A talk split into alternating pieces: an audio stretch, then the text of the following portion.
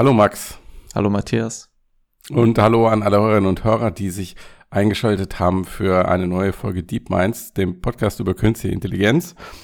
Ähm, unser Thema heute ist künstliche Intelligenz und Philosophie und wir haben uns als DeepMind eingeladen Vincent C. Müller.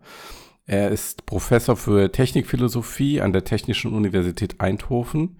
Ähm, er ist University Fellow an der University of Leeds, Turing Fellow am Alan Turing Institut in London, Präsident der European Society for Cognitive Systems und Vorsitzender der EU Robotics Themengruppe zu ethischen rechtlichen und sozioökonomischen Fragen. Also man kann sagen, er macht eine Menge. Ja. In diesem Themenfeld. Er kennt sich aus und das haben wir auch bei dem Gespräch gemerkt. Wir haben mit Vincent gesprochen über Philosophie, klar. Er ist Philosoph. Wir haben über die Rolle der Philosophie in der KI-Forschung gesprochen. Wir haben uns mit ihm unterhalten über Denken und über ethische und gesellschaftliche Herausforderungen künstlicher Intelligenz. Äh, Max, was ist dir an diesem Gespräch besonders im Gedächtnis geblieben? Was hat dir besonders gut gefallen? Äh, für mich war das ja das erste Mal seit vielen Jahren, dass ich wieder mit einem professionellen Philosophen quasi sprechen konnte. Mit und, deinesgleichen. Äh, naja, nee, das ist eine andere Liga auf jeden Fall. Und äh, es war, war wieder schön, einfach zu sehen, dass halt äh, die Philosophie schon auch immer mal wieder andere Perspektiven reinbringen kann in diese, in die Debatte, an die man vielleicht sonst noch gar nicht gedacht hat oder eben Verknüpfungen herstellt, die äh, auf den ersten Blick nicht so offensichtlich sind. Oder Sachen, die sehr offensichtlich erscheinen, äh, zeigen, dass sie vielleicht doch komplizierter sind, als man dachte und so. Mhm. Äh, ja. Ja, das ist auch mein Punkt. Also das, was du jetzt zuletzt gesagt hast, diese, diese Komplexität, äh, war übrigens auch für mich das erste Mal mit einem professionellen Philosoph Philosoph, wenn ich dich nicht reinrechne. Ja, ähm, ja das, das Gespräch hat mir auf jeden Fall vor Augen geführt. Äh, also nicht, dass man das nicht im Prinzip schon weiß, aber wenn man drüber redet, das ist immer was anderes. Wie kompliziert die Dinge eigentlich sind, wenn wir über künstliche Intelligenz sprechen, ähm, auch weil vieles von dem, was wir über KI besprechen, ähm, nicht mal bei Menschen richtig klar ist und dass es dadurch eine Herausforderung sein wird, ähm, auch in der gesellschaftlichen Debatte, politisch, wirtschaftlich, irgendwie so eine Ebene zu finden für Komplexität, wo alle sagen, okay, damit können wir umgehen. Also nicht zu komplex, klar. Ähm, dass du halt noch Handlung, äh, handlungsfähig bist, aber halt auch nicht unterkomplex so im Sinne von, okay, jetzt kommt hier die böse künstliche Intelligenz und unterjocht die Welt. Äh, ich denke an die ganzen Terminator-Stockbilder, die irgendwie 20.000 KI-Artikel begleiten. Ja. Äh, und aber trotzdem noch die Leute mitzunehmen. Und das wird auf jeden Fall eine Herausforderung, auch innerhalb der Wissenschaft. Und ich glaube, da hat ja dann die Philosophie vielleicht auch ihre besondere Rolle zu sagen, was ist eigentlich, was ist was und die Begriffe zu klären und vielleicht dabei zu helfen, bei bestimmten Dingen wenigstens einen Konsens zwischen den Disziplinen zu finden. Ja, es ist, wurde viel gesagt, dass wir haben auch wirklich quer durch verschiedene Themenfelder uns bewegt ja. und äh, deswegen ist, äh, können wir das jetzt hier nicht leisten, das zusammenzufassen und das ist ja auch nicht unsere Aufgabe und äh, stattdessen würde ich sagen, geht's einfach los gleich. Okay, bevor wir mit Vincent starten, huldigen wir noch ganz kurz unseren Sponsoren. Ähm, das ist die BWI, das IT-System aus der Bundeswehr, die die Streitkräfte bei der Digitalisierung unterstützt mit Innovationen und IT-Expertise. Ihr findet mehr Informationen zur BWI und auch zu den KI-Themen, die es bei der BWI gibt, ähm, auf der Webseite der BWI und im BWI-Blog. Das habe ich euch beides in der Beschreibung verlinkt. Wem huldigen wir noch, Max? Wir huldigen noch Bolabs Cookie, dem Cookie Opt-in Plugin für WordPress. Das benutzen mittlerweile 250.000 Webseiten. Und äh, wenn ihr euch dann das anschauen wollt, sein. dann muss es gut sein, genau. Und wenn ihr ja. euch das anschauen wollt, geht auf bolabs.io slash mixed und nutzt den Couponcode mixed, alles groß geschrieben und spart 5% bei eurem Kauf. Auch hier Links und Beschreibung, alles unten in der Beschreibung. Äh, Beschreibung in der Beschreibung. und äh, neu mit dabei diesmal. Meta dritter Sponsor ist die Weidenhäuser Kaffeerösterei Il Gusto. Das Ausrufezeichen. Ist, Ausrufezeichen. Das ist eine befreundete Rösterei hier aus dem schönen Marburg. Mhm. Und hier könnt ihr Spezialitätenkaffee kaufen. Der wird nach nachhaltigen und fairen Prinzipien traditionell in einem Trommelröster geröstet. Und ihr könnt diesen leckeren Kaffee direkt vor Ort euch professionell zubereiten. lassen oder online bestellen auf www.il-gusto.coffee und auch dort gibt es einen Gutscheincode il-gusto Ausrufezeichen und damit bekommt ihr 5% Rabatt auf den Warenwert in eurem Einkaufswagen. Auch hier. Das ist ja auch schon ordentlich. Auf Kaffee auf jeden Fall. Und dann mhm. bekommt ihr auch hier alle Infos unten in der Beschreibung. Sehr gut. Ich kann das nur bestätigen, der Kaffee ist wirklich sehr lecker. Ich war nämlich in Mark schon mal da und habe einen getrunken. Ja. Und normalerweise hätte ich natürlich jetzt noch einen Kaffee dabei geschlürft, aber ich war eben da, habe einen Flat White getrunken und wenn ich jetzt noch Kaffee schlürfen würde, falle ich vom Stuhl. Mal was anderes. Weißt du, was ein Trommelröster ist? Äh, ja, ich habe ihn gesehen. Er existiert, aber er ist echt und er ist riesig. Okay, und was es genau ist, verraten wir in der nächsten Folge, Dietmeins. Möglich. Beim nächsten Sponsoring. okay. Viel Spaß. Gut, dann geht's jetzt los mit Vincent. Viel Spaß bei der Folge.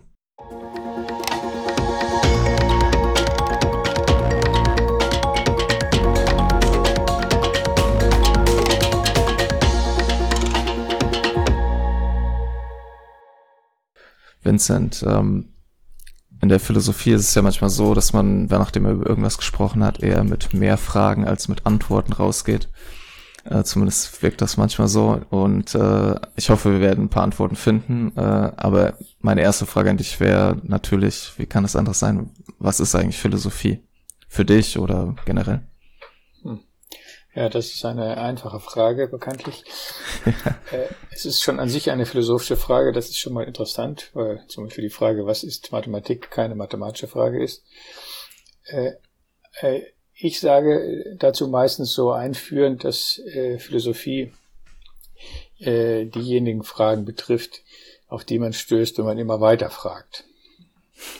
wenn man sozusagen immer tiefer vordringt dann äh, kommt man irgendwann zu einer philosophischen Frage. In meinem Fall zum Beispiel biografisch äh, war das von der Politik, also von politischen Fragen. Was mhm. sollte man tun?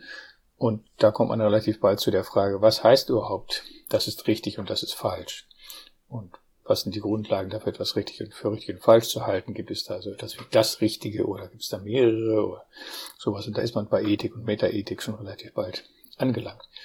Und mir scheint, dass das ist relativ typisch für eine philosophische Frage, dass sie grundlegende Fragen betrifft und in aller Regel sind diese Fragen dann begriffliche Fragen. Also sie fragen, haben ganz oft die Form, was ist mhm. X?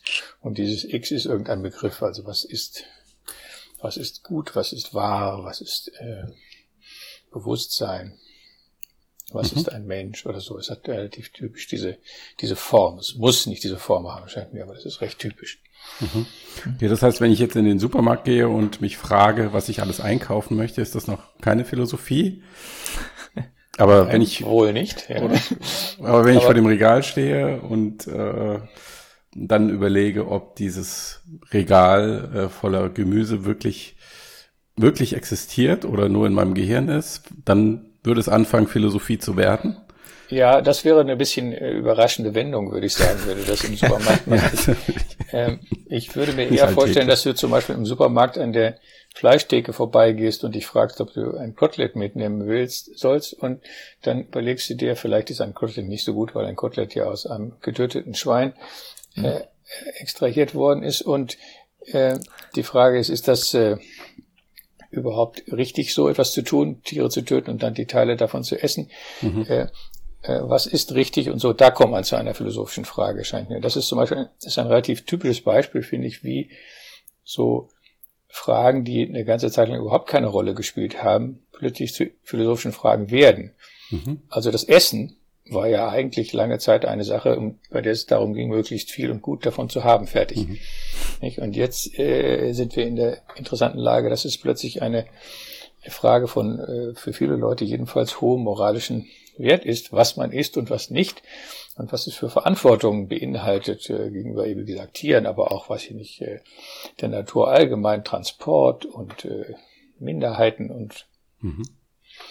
diversen Geschichten. Es ist also so, dass man da, äh, wenn man will, kann man über alles philosophisch nachdenken. Eine gute Metafrage in diesem Kontext wäre die Frage, ob das eine gute Idee wäre, das zu tun. Wenn man das täte, käme man natürlich nie wieder aus dem Supermarkt raus. Also äh, und würde elend da verhungern. Äh, also muss man ähm, wie immer beim Nachdenken auch darüber nachdenken, wann das Nachdenken aufzuhören hat. Sehr schön. Ja, ähm, jetzt wollen wir heute tatsächlich auch über das Nachdenken nachdenken oder darüber, was Denken eigentlich genau ist. Äh, und kommen natürlich aus dem Blickwinkel jetzt der künstlichen Intelligenz. Und mhm. äh, das natürlich, vielleicht stellt sich jetzt, also wer, wer sich jetzt noch die Frage stellt, warum du etwas zu künstlicher Intelligenz zu sagen hast, hat es vielleicht, musste vielleicht sich den Anfang nochmal anhören, äh, die Frage nach der, nach dem Denken. Aber ganz direkt gefragt, was kann denn die Philosophie konkret zum Themenkomplex künstliche Intelligenz beitragen oder was trägt sie vielleicht auch schon bei? Ja, ich bin mir nicht ganz sicher, ob das die richtige Frage ist. Also es ist nicht, äh, nicht unbedingt so, dass es sozusagen ein Projekt gibt, an dem verschiedene Leute etwas beitragen und ich trage auch etwas bei. Das gibt es auch. Mhm. Und das ist ein Aspekt dieser Diskussion, der wichtig ist. Also zum Beispiel äh, gibt es Leute, die versuchen, äh, Roboter dazu zu bringen, dass sie sprechen und Sprache verstehen und mit, so dass man mit ihnen in irgendeiner Art von Unterhaltung führen kann oder sie zumindest mit verbalen Mitteln dirigieren kann. Äh, solche Leute kommen zu relativ grundlegenden Fragen relativ bald. Was heißt es, etwas zu verstehen? Und sowas. Und das sind philosophische Fragen und manchmal kann man dazu etwas beitragen. Und ob das, wie hängt das zusammen mit anderen Fähigkeiten? Also kann man zum Beispiel einen Roboter bauen, der nur eine Einzelfähigkeit hat, oder muss man sozusagen etwas Integratives konstruieren, was mehrere Sachen hat? Mhm. Aber dieser Beitrag zur KI ist meines Erachtens nicht die Hauptsache der Beschäftigung, sondern es ist mehr so die Reflexion darüber, was das für uns bedeutet, dass es etwas, etwas wie künstliche Intelligenz gibt. Also es ist nicht eine Frage in dem Projekt, sondern über das Projekt, äh, die uns bedrängt. Es ist ja interessant, dass gewöhnliche äh, Leute, die mit der KI nichts Besonderes zu tun haben, weiß ich nicht, ein Taxifahrer, mit dem ich neulich unterwegs war, der hat mich ein bisschen ausgefragt, was ich so mache. Und ich habe dann gesagt, ja, Philosophie und ja, und worüber genau? Und ich habe gesagt, ja, hauptsächlich so über künstliche Intelligenz. Aha, sagt er, werden die uns die Arbeitsplätze wegnehmen? Also, äh, das ist doch interessant. Wenn ich gesagt hätte, ich mache Philosophie der, sagen wir mal, Physik, ja, hm. was ja ein übliches Fach ist, äh, hätte der wahrscheinlich das Thema gewechselt. Mhm. Äh, aber so ist es so, dass die KI äh, irgendwie uns sehr viel mehr betrifft als andere Techniken. Da mhm. ist irgendetwas, was, was uns da betrifft. Und äh, das ist schon mal interessant. Warum ist das so? Und mir scheint in der ersten Analyse ist relativ klar, dass es uns deswegen betrifft, weil das Intelligentsein etwas ist, was für die Menschen äh, dafür gesorgt hat, dass wir im Wesentlichen auf der Erde in Kontrolle sind. Wir, wir haben die, die, die Sache mehr oder weniger in der Hand. Es ist natürlich, man kann nicht sagen, dass wir einen besonders guten Job dabei machen, das, äh, die Sache zu organisieren, aber jedenfalls haben wir im Wesentlichen die Kontrolle und das im Vergleich zu den anderen Tieren. Und das liegt nicht daran, dass wir schneller oder stärker werden, sondern dass wir intelligenter sind. Und wenn also die Maschinen anfangen, auch intelligent zu werden oder vielleicht sogar intelligenter als wir, dann empfinden wir es als eine Bedrohung dieser Position. Und mhm. zwar mit Recht. Äh, und mir scheint, genau das ist der Grund, warum wir uns für KI so besonders interessieren, weil die Intelligenz, was auch immer das genau sein mag, äh, für unser Selbstverständnis eine sehr zentrale Rolle spielt. Mhm. mhm. Es ist auch was, das, was für dich persönlich den Reiz ausmacht, also diese Unmittelbarkeit, dass du über was nachdenkst, was wirklich das Leben von vielen direkt jetzt, zum Teil jetzt schon und in den nächsten Jahren, Jahrzehnten sehr grundlegend verändern kann? Ähm, ehrlich gesagt, nein. Also ehrlich gesagt äh, bin ich, äh, wie die meisten Leute in der Akademie oder in meinem Fach jedenfalls, eigentlich äh, Neugierde hm. orientiert mich interessiert Zeug. So, alles Mögliche. Also mich interessiert zum Beispiel, warum ihr zwei vor dem Mikrofon so einen komischen Teller habt und was der für eine Funktion Das, das könnten wir ganz einfach auflösen. Ich vermute, dass das, ich habe schon eine gewisse Vermutung darüber aufgestellt, was das für eine Funktion haben könnte, dieses Ding. Ich vermute, dass es so ein bisschen so ähnlich ist wie das, was die so auf Mikrofonen haben, wenn sie draußen sind, so eine so, so ein, so ein Formding, was da drauf kommt, genau. Mhm. Also, dass man so nicht so reinschnauft in das Mikro. Mhm, ja. ähm, aber wie dem auch sei, also mich interessiert eigentlich alles. So, und äh, deswegen, mich interessieren natürlich grundlegende philosophische Fragen. Und ich habe, und mich interessiert auch die Computertechnologie schon seit sehr, sehr langer Zeit. Ich habe schon, also ich war einer der ersten Studenten, der einen Computer hatte. Äh, ich habe damit angefangen, darum zu probieren, was macht dieses Ding, was kann man da programmieren und vielleicht kann man damit Geld verdienen, was in der Philosophie in der Regel nicht der Fall ist. Und habe ziemlich lange, also es war völlig unklar, in welche Richtung das gehen würde für mich. Äh, und irgendwann habe ich dann entdeckt, dass es vielleicht eine interessante Verbindung gibt zwischen diesen zwei Sachen, die mich interessierten. Mhm. Dass in der, in der äh, äh, Informatik und insbesondere in der KI, aber nicht nur in der KI, äh, grundlegende philosophische Fragestellungen auftauchen und dass man klassische philosophische Fragestellungen über diese Schiene äh, vielleicht besser verstehen kann. Also was zum Beispiel, was es bedeutet, etwas zu bedeuten, wenn jemand, wenn jemand äh, sagt, das bedeutet das und das äh, das ist eine klassische philosophische Frage, die in der Philosophie des 20. Jahrhunderts eine große Rolle gespielt hat. Und die kann man, glaube ich, besser verstehen, wenn man sich überlegen würde, was müsste man in einen Roboter einbauen, um mhm. sagen zu können, der Roboter meint, was er sagt. Nicht also der Roboter, dass der Roboter einen Satz sagen kann, ist ja trivial. Nee, aber meinen, was man sagt, ist etwas ganz anderes. Ich könnte auch einen Satz in Chinesisch äh, mehr oder weniger akkurat wiedergeben, aber ohne zu meinen, was ich sage, weil ich vielleicht gar keine Ahnung habe, was es ist. Oder wenn mir der Chinese gesagt das heißt Guten Tag, das heißt aber Blödmann oder so. Ähm, also äh, das war für mich interessant und dann habe ich festgestellt, dass es eben eine ganze Reihe von Leuten gibt, die in der Informatik an solchen Themen arbeiten und die sozusagen Fragen haben, die sie eigentlich nicht beantworten können, weil es keine Informatikfragen sind, sondern philosophische Fragen.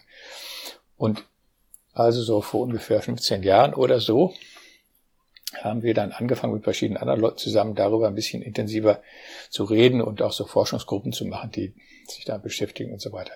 Das war damals eine ziemliche Minderheitenaktivität, also man traf bei den üblichen Workshops immer dieselben zwölf Gestalten. Äh, äh, die sich darüber beschwerten, warum finden das nicht alle anderen Leute auch total wichtig? Da ist irgendwas falsch. Mit den anderen natürlich nicht, mit uns. Und das hat sich jetzt geändert in den letzten Jahren und zwar auch wirklich erst seit relativ kurzer Zeit. Also ich würde sagen vielleicht fünf Jahre oder so. Also für akademische Verhältnisse ziemlich kurze Zeit. Dass man sagen kann, diese Fragen sind sozusagen im Mainstream angekommen und eben, ja, bei Journalisten, die Podcasts machen. Aber das, äh, diese, diese schnelle Entwicklung, ähm, die du ansprichst, die, die finde ich besonders interessant, weil, also es gibt ja so diese, ähm, diesen ImageNet-Moment äh, aus 2012, wo dann, ich sag mal, dieser große Fortschritt bei der Bilderkennung ähm, äh, erzielt wurde und das über Deep Learning und dann halt kommt gerade irgendwie alles zusammen, also schnelle Rechner, viel mehr Daten durchs Internet, die verarbeitet werden können. Und das hat jetzt irgendwie zu einem Prozess geführt, wie du ihn auch schilderst in den letzten fünf Jahren, dass diese KI-Technik innerhalb kürzester Zeit in dem, was sie kann, also ihr Output, sehr viel besser geworden ist. Allein wenn du an die Bildsynthese denkst, ähm, also sowas wie diese, diese ähm, GA-Netztechnik, wenn du 2015 geschaut hast, wie so ein Bild aussieht, was so ein Netz generiert, dann hast du da irgendwie ein paar Pixel gesehen und jetzt kannst du damit zum Beispiel Bilder von Menschen generieren, fotorealistische Porträts, die du, wenn du nur wenn du ganz genau hinschaust, noch als äh, nicht real ähm, bezeichnen kannst. Könntest du vielleicht nochmal erzählen, was das für dich jetzt in deinem Forschungsalltag bedeutet hat in den letzten fünf Jahren, diese, diese schnelle Entwicklung? Ähm, wie hat sich das, wie fühlt sich das für dich an? Ähm, und auch, hm. wie, ja, sag erst mal dazu.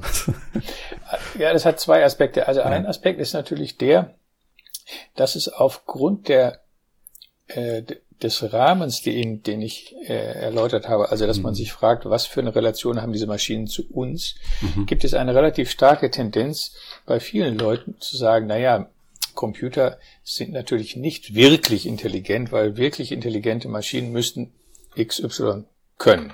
Mhm. Und da hat man sozusagen, fühlt man sich auf einer sicheren Seite auf einem gewissen Punkt. Und dann äh, ist das Problem, dass das so langsam erodiert. Nicht? Also wir haben lange äh, gedacht, dass Schachspielen sozusagen das ist, was einen intelligenten Menschen äh, charakterisieren könnte. Mhm. Äh, also nicht als notwendige, aber doch als hinreichende Bedingung. Also jemand, der wirklich gut Schach spielt, ist intelligent, so in dem Sinne. Und dann äh, hat bekanntlich äh, 1996 äh, IBM einen großen Computer gebaut und, und viele Leute eingestellt und so weiter und Gary Kasparov besiegt. Und dann ging es los, dass man sagte, naja, das ist eigentlich Schachspiel, naja, das ist eigentlich nicht, nicht so wichtig und, äh, und so weiter. Und diese äh, so eine Entwicklung sieht man ja weiterhin. Ne? Und es gibt auch weiterhin genau diese Argumente, die sagen, ja, ja, das ist eigentlich nicht wirklich intelligent, sondern es ist so. Und äh, da muss man aufpassen, äh, dass man nicht einfach sozusagen in ein Schema verfällt. Man muss aber natürlich auch aufpassen, äh, nicht zu sagen, naja, nur weil es so aussieht, als ob, ist das klarerweise auch, mhm. äh, äh, weiß ich nicht, sieht wirklich nach einer Ente aus. Es ist eine Ente. Mhm. Also wenn man die Ente sozusagen eben äh, ja, hübsch mit Federchen äh, ausstaffiert und vielleicht noch einen kleinen Motor einbaut, dass sie unten irgendwie sich bewegen kann, vielleicht mit erst mit einem Propeller und dann mit Füßchen und so, dann äh, wird es zwar immer besser, aber es ist dann trotzdem keine Ente, sondern eben ein Fake, äh, was ja auch wieder eine Rolle spielt in der letzten Zeit. Also diese technische Entwicklung hat, glaube ich, darauf einen großen Einfluss gehabt. Der Einfluss, den ich sehe in meinem Forschungsbereich ist aber einfach der, dass ja, also das Interesse ist einfach in einer unglaublichen Weise gestiegen. Also meine Papers wurden früher so ja, zwei, dreimal im Jahr zitiert. Und jetzt werden sie zweimal, dreimal pro Tag zitiert. Mhm. Also Krass. es ist völlig, es ist eine mhm. völlig andere Dimension. Mhm. Und es, es gab eben vor zehn Jahren quasi niemanden. Mhm. Also ich weiß nicht, ich glaube, Nick Bostrom hatte schon eine Professur. Aber die, es gab quasi niemanden an einer respektablen Uni, der eine Professur hatte und sich mit diesen Themen beschäftigte. Mhm. Mhm. Und das hat sich einfach radikal geändert. Und plötzlich ist es natürlich auch, also es ist so ein bisschen ja so ein, so ein Phänomen, dass dem vom Tische der Reichen auch einige Brosamen abfallen, die man dann als Philosoph äh, sozusagen aufnehmen kann, weil äh, das enorme Interesse an der KI und das enorme finanzielle Interesse und Engagement an der KI sowohl in dem äh, privatwirtschaftlichen Bereich als auch eben von staatlichen Förderungen mhm. natürlich dazu führt, dass man irgendwie findet, es müsste auch ein bisschen, mhm. es fällt auch ein bisschen ab für andere Fragen. Mhm. Und äh, ethische Fragen insbesondere mhm. äh, haben ja diesen Aspekt äh, schon lange, dass es sich leichter argumentieren lässt, dass da irgendeine Bedeutung für gesellschaftliche Probleme dahinter steckt, die man besonders betrachten muss. Mhm. Also wir haben jetzt in, in Eindhoven, wo ich jetzt Professor bin, hab, äh, haben wir ein äh, machen wir zwei neue Masterprogramme in KI in verschiedene Richtungen, ist auch nicht so wichtig. Jedenfalls in beiden äh, kommt also jetzt ein Kurs für Philosophie und Ethik vor. Mhm. verpflichtend für die Studenten, die müssen das machen. Mhm. Das wäre vor fünf Jahren undenkbar gewesen, mhm. dass man die Studenten dazu nötigt, Philosophie zu machen. Wieso? Sie wollen doch äh, ein technisches Fach lernen. Nicht? Und inzwischen ist das so, dass meine Kollegen wirklich ganz äh, wunderbar äh, offen sind dafür zu sagen, das ist wirklich wichtig für die Orientierung des ganzen, des ganzen Studienganges, dass man wirklich weiß, was ist eigentlich ein guter Ingenieur und wohin führt das? Mhm. Äh, es gibt eine ganz große Verunsicherung in der KI, ist ganz interessant. Es gibt zugleich eine wahnsinnige Geldmenge, ne, die, von der alle Leute irgendwie partizipieren, mhm. aber es gibt eine enorme Verunsicherung, äh, dass wir irgendwann ganz furchtbar auf die Schnauze fallen mit der ganzen mhm. Sache. Und äh, es ist, ich meine, die, es gibt in Amerika eine, eine, ja, die führende KI-Konferenz, Triple AI, also AAAI, äh, und die haben mich eingeladen vor einigen Jahren, ist schon ein bisschen her, äh, und ich dachte, wieso laden die mich ein? Das ist was völlig, ne, das ist ganz merkwürdige Sache. Ich war natürlich sehr äh, geehrt, dass sie mich eingeladen haben. Die, die hatten mich eingeladen, weil sie äh, damals in schweren Sorge waren, dass die KI den Ruf abbekommt, wir sind die Leute, die die Menschheit zerstören. And that's gonna kill the funding big time. Okay? Ja. Und diese Befürchtung ist ja auch. diese Befürchtung ist natürlich auch weiterhin vorhanden. Mhm. Ja? Aber selbst wenn diese Befürchtung, diese sozusagen Extrembefürchtung der Superintelligenz und existenziellen ja. Risikos für, Menschen, für die Menschheit, äh, glaube ich, nicht mehr so heiß diskutiert wird wie früher, mhm. ist es aber dennoch klar geworden, allen diesen Leuten, dass sie eine gesellschaftliche Verantwortung haben dafür, dass diese Techniken vernünftig designt und vernünftig angewandt werden. Und es ist in der KI ein ganz interessantes Phänomen jetzt vorhanden, dass wir versuchen, das aufzufangen, bevor die Technik wirklich groß wird. Mhm. Das ist bei uns im Grunde genommen bei keiner Technologie gelungen. Wir haben mhm. eigentlich die Autos erst eingeführt und dann haben sie massenweise Leute umgebracht und dann haben wir festgestellt, hm, vielleicht sollten wir doch irgendwie was unternehmen, so ein bisschen ein paar Regeln einführen, die die Leute im Auto fahren und wer das fahren darf und was die Auto, wie die Autos konstruiert sein müssen und so weiter. Mhm. Äh, und also wir machen das normalerweise immer post facto. Das ist ja auch schwierig, da sozusagen ne, hinterherzukommen in der, in der äh, Informatik, in der Computertechnologie ist das natürlich besonders schwierig, weil sie so extrem mhm. schnell ist. Mhm. Die Entwicklungen so extrem schnell sind. Aber die äh, gesellschaftlichen Kräfte, Kräfte bemühen sich, glaube ich, sehr, sehr stark darum, in diesem Moment äh, genau das zu erreichen und auch auf einem wirklich großen Stil. Also ich bin jetzt neuerdings in so Committees mit Leuten von der UN und äh, UNESCO und solchen äh, großen internationalen Vereinigungen, die sagen, wir müssen international diese versuchen, diese Technologie aufzufangen. Das ist eine völlig neue Entwicklung, scheint mir. Das, man versucht das zu tun, bevor sie wirklich ihre Wirkung äh, im großen Stil entfaltet. Hast du das Gefühl, das liegt auch daran, dass wir jetzt, so, du hast gerade diese schnelle Entwicklung bei Technologie angesprochen, dass wir aus der Vergangenheit gelernt haben und dann sagen die Leute, guck mal hier, was mit, mit Facebook schiefgegangen ist. Ähm, und das darf uns jetzt nicht nochmal mit KI passieren. Oder liegt es eher daran, dass die Ehrfurcht vor diesem Begriff künstliche Intelligenz, die ganzen Science-Fiction-Visionen, häufig Dystopien, die die Menschen im Kopf haben, ähm, dass dadurch einfach so eine Ehrfurcht entsteht und sagen, wir müssen das irgendwie von Anfang an stärker regulieren?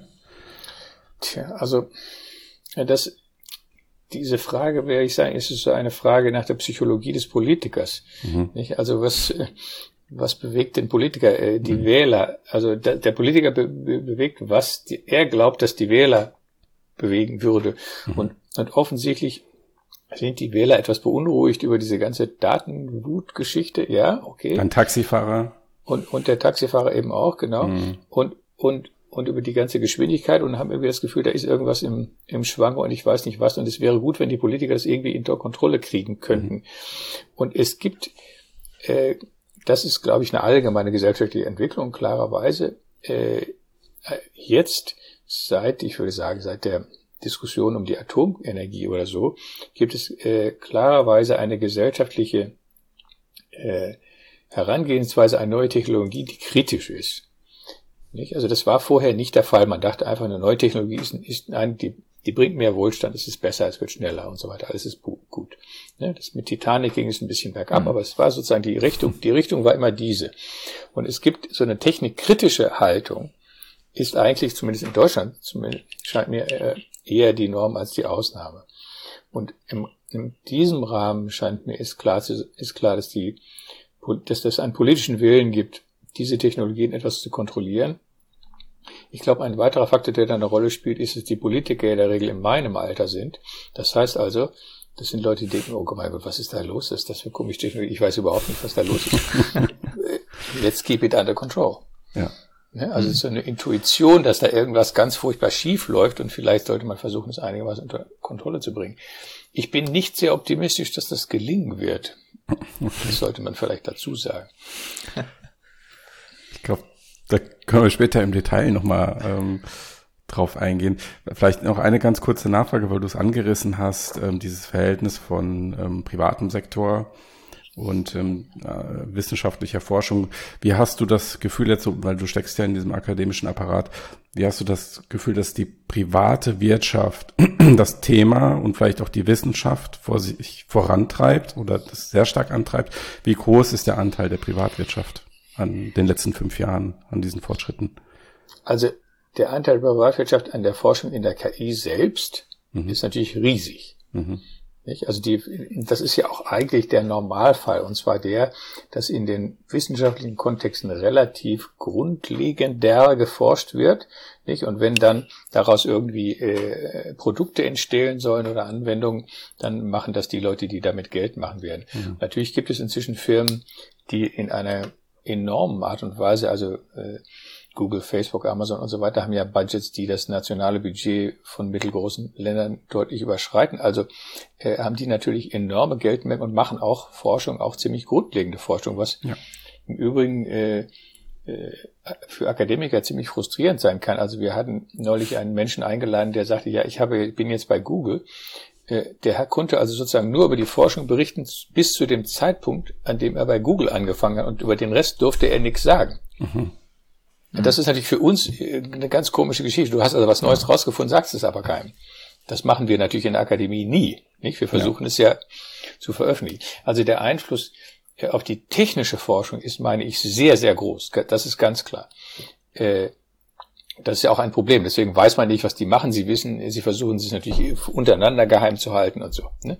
Mhm. Der Einfluss auf die Forschung und Meinungsbildung, sagen wir mal, zur Theorie und zur Ethik ist ziemlich gering. Mhm.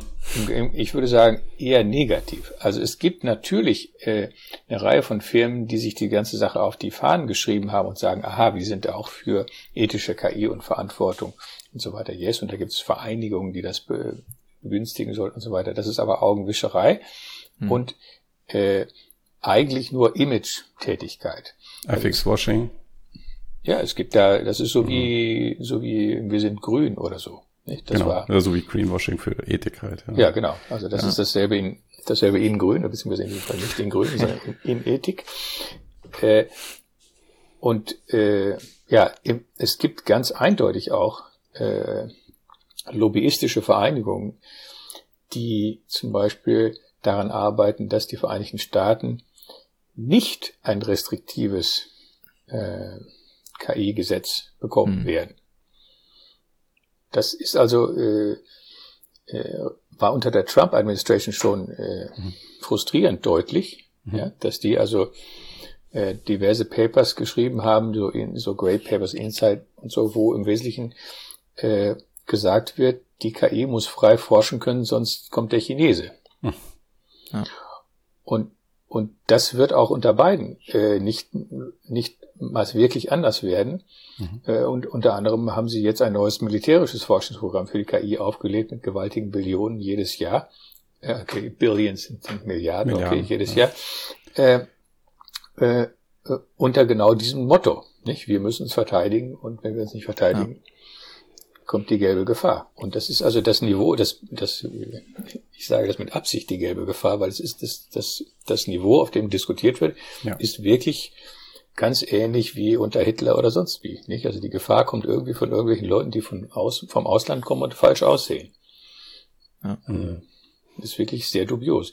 Mhm. Und äh, ich habe da keine besonderen Illusionen, dass das äh, sich sehr ändern wird. Es gibt in der EU eine relativ starke Bewegung im, im Hinblick auf den Erfolg der, des Datenschutzes. Also der Datenschutz mit der GDPR, General mhm. Data Protection Regulation, äh, ist für die EU ein Erfolgs-, eine Erfolgsgeschichte gewesen. Sie haben eine Regulation herausgebracht, die international äh, eine Wirkung erzeugt hat. Und das wollen sie wiederholen. Mhm im Bereich der KI. Mhm. Und deswegen haben Sie jetzt den ersten wirklich ernsthaften Vorschlag zu diesem Bereich, der kommt jetzt von der, von der Europäischen Kommission. Mhm. Und das ist eindeutig kein Zufall. Und da wird sich etwas tun. Mhm. Aber das international äh, zu pushen, äh, wird sehr, sehr schwierig sein, weil die Amerikaner da stark auf die Bremse drücken. Und die Chinesen sagen, oh ja, ja, wir sind auch mit dabei, aber in Wirklichkeit interessiert es sie nicht besonders. Mhm. Ja. Und dann ist es natürlich so, dass gerade diese Länder, also USA und China, einen ganz anderen Zugang zu Daten haben als nochmal Europa. Ja, das, das sind ja die Supermächte, nicht richtig, in diesem ja. Bereich. Ja, also wir, ein, ein, Kollege, der, mit dem ich darüber gesprochen habe, was machen wir mit China, sagte ja, they talk, they talk, they talk, and the end they do what they want. And that's roughly what the Americans do too. Mhm. Ja. Also es ist, das wird nicht ganz einfach sein, aber es ist immerhin, ich finde es grundsätzlich positiv, äh, dass überhaupt darüber gesprochen wird. Mhm äh, und dass es überhaupt politische Entwicklungen gibt, die versuchen, diese Sache einzufangen und vielleicht auch einen Teil des Desasters, was mit äh, der, äh, der Diskussion um, um Daten, äh, Privatsphäre und so weiter äh, geschehen ist, ein bisschen wieder einzufangen. Mhm. Weil im Prinzip kann man ja eigentlich nur sagen, dass die Privatsphäre leider gestorben ist mhm. äh, in den letzten Jahrzehnten oder letzten Jahrzehnt vielleicht. Ja. Was ja auch KI-Technologie dann ähm, noch verschärft, weil also die Technologie durch ihre Erkennungsfunktion fungiert ja quasi wie eine Exekutive für das, was äh, vorher da an Daten aufgebaut wurde. Ne? Richtig, die, die, mhm. die, die KI äh, ist davon erstens abhängig, weil sie sehr viele Daten braucht, um, um die Machine Learning Systeme zu füttern. Mhm. Äh, sie, sie hilft dabei, diese Daten überhaupt äh, in einer vernünftigen Art und Weise zu sammeln und vor allen Dingen dann aus diesen Daten irgendwelche äh, nützlichen Informationen zu gewinnen. Daten an sich sind ja relativ nutzlos. Man muss mhm. eben versuchen, daraus etwas äh, zu gewinnen, was Wert hat. Und wenn die Leute Wert sagen, dann meinen sie in der Regel eben Dollars. Mhm. Ähm, wenn man jetzt so die andere Seite beleuchtet, was hältst du denn jetzt von so Argumenten, die, die sagen, wir brauchen eben diese Daten, damit wir unser großes Ziel einer wirklich intelligenten KI entwickeln können? Weil bisher der Fortschritt sozusagen zeigt, mehr Daten, größere Netzwerke gleich mehr Erfolg. Ähm, ob das jetzt quasi in der Sackgasse oder, ist oder nicht, wird sich ja herausstellen. Aber was hältst du von so Ansätzen, die sagen, wir brauchen eben mehr Daten? Es gibt ja auch diese Initiativen zu sagen, wir synthetisieren halt Daten für das Training. Ja, im, im Prinzip ist das eine technische Bemerkung, die zutreffend ist. Okay. Ne? Darüber brauche ich sozusagen eigentlich nichts, nichts, zu, mehr, nichts zu sagen. Äh, die Frage ist, äh, welche Daten man braucht und wofür und wie lange und wie äh, äh, wie viele Informationen die beinhalten müssen. Also man kann zum Beispiel mit synthetischen Daten eine ganze Menge machen. Man kann die Leute zu Leuten sagen, ich brauche deine Daten für diese Forschung. Und wenn du jemanden, der an einer Lebererkrankung leidet, sagst, ich möchte gerne diese Daten zu verarbeiten, verarbeiten um Forschung zu Lebererkrankungen zu machen, dann ist die Wahrscheinlichkeit sehr, sehr hoch, dass dieser Mensch sagen wird, ja, von mir aus gerne. Mir hilft es wahrscheinlich nicht mehr, aber nicht, wenn mhm. ich anderen Leuten damit helfen kann. Wunderbar. Äh, also Data Donation ne, nennt sich das. Äh, solche Sachen werden gemacht und das ist auch sehr, sehr vernünftig natürlich. Natürlich muss das gemacht werden. Mhm. Aber es gibt natürlich eine ganze Wissenschaft, äh, die sich dann beschäftigt, was für Daten man braucht, für welche Zwecke. Und um zum Beispiel diese Forschung zu der Lebererkrankung zu machen, muss man nicht wissen, wer diese Daten zur Verfügung gestellt hat. Man muss wissen, ja. was, was von diesen Daten relevant ist. Mhm. Also ob es zum Beispiel das Körpergewicht war oder die Hautfarbe oder was, das, das muss man wissen. Äh, aber man kann diese Daten dann so anonymisieren und verarbeiten, dass man äh, äh, damit sehr, sehr wohl arbeiten kann, ohne die Privatsphäre zu verletzen. Das ist völlig unproblematisch. Das wird auch gemacht im großen Stil. Also in der, in der medizinischen Forschung zum Beispiel ist das äh, gang und gäbe, das so zu machen. Mhm äh, aggregated Datasets, wo man also sozusagen von den Daten einen weiteren Dataset schafft und du kannst nicht, das ist sozusagen mathematisch nicht möglich, davon da wieder zurück äh, zu kommen oder nur ganz, ganz äh, schwierig mit, die, mit niedrigen Wahrscheinlichkeiten.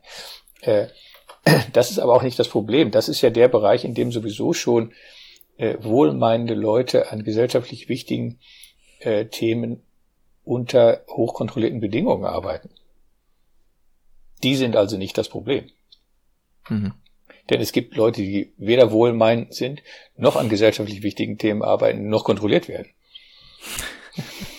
Aber das Gegenteil ja. sagen. Oh, manche sagen auch noch das Gegenteil, ja, genau. Ja. ja. Okay. Also zum Beispiel die Leute, die diesen Browser herstellen, über den wir gerade arbeiten müssen. Eine Firma, deren Name mit G beginnt. Ja, mit E aufhört. ähm, ja, wenn, wenn ich, ich würde gerne nochmal auf den Taxifahrer eingehen. Ähm, der ja quasi, was hast du denn zu ihm gesagt, als er, als er dich gefragt hat, ob er ersetzt wird? Äh, ich habe gesagt, dass sich das als schwieriger herausgestellt hat, als man erwartet hatte. Mhm. Ich habe vor, ja, ich glaube, fünf Jahren mal einen Vortrag gehalten, wo ich gesagt habe, dass ähm, Autonomous Driving sich als ein sehr, sehr schwieriges Problem erweisen wird. Und ich musste mich vor ziemlich vielen Tomaten schützen, die da geworfen wurden, weil die Leute sagen, du hast überhaupt keine Ahnung, was, geläuft, was läuft. Das funktioniert schon. Da habe ich gesagt, well, yes. Im Labor unter bestimmten Bedingungen, wenn alles gut läuft, dann kannst du auf einer schönen Autobahn äh, geradeaus fahren, das ist kein Problem. Aber wenn du in einer äh, in eine griechische Kleinstadt einbiegst, dann viel Spaß mit dem autonomen Fahren. Und äh, der Vortrag war in Griechenland deswegen. Ähm, mhm. Und das ist auch weiterhin ein Problem. Ich, ich würde, habe aber dem Taxifahrer gesagt, dass ja, in der Tat ich davon ausgehe, dass seine Tätigkeit äh, in nicht allzu ferner Zukunft ersetzt werden wird. Äh, Aber das hat natürlich, äh, wie immer bei solchen Automatisierungen, äh, eine ökonomische Motivation. Das heißt also, die Tatsache, dass der griechische Taxifahrer so wenig Geld verdient, schützt ihn davor, durch ein automatisiertes Auto ersetzt zu werden, äh, solange das teurer ist als er. Hm. Und das Hauptproblem bei der Automatisierung ist eigentlich auch nicht das, dass die Leute sozusagen ersetzt werden. Also anstatt A haben wir jetzt B, äh, sondern dass äh, man weniger Leute für die gleiche Arbeit braucht, in der Regel, oder dass der Wert der Arbeit sinkt, dieser mhm. Arbeit. Das Resultat ist natürlich zugleich das, dass normalerweise mit Hilfe der Automatisierung derjenige, der dann die Automatisierung bedient, beobachtet und so weiter, sehr viel höhere Produktivität hat als vorher. Das ist, dafür ist der Taxifahrer nicht so ein gutes Beispiel, weil die Produktivität sich nicht ändert. Nicht? Aber wenn man sich vorstellt, dass man eben äh, äh, ein, versucht, in der, im Garten ein, ein Loch zu graben mit einer Schaufel, das ist eine Methode. Äh, und wenn du ein großes Loch hast, brauchst du eben fünf Leute, die eine Schaufel haben. Und es dauert ziemlich lange. Und du kannst mhm. stattdessen einen mit einem Bagger holen.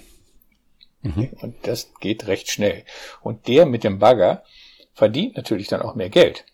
Denn er kann sehr viel mehr Löcher graben als die mhm. fünf Leute mit der Schaufel.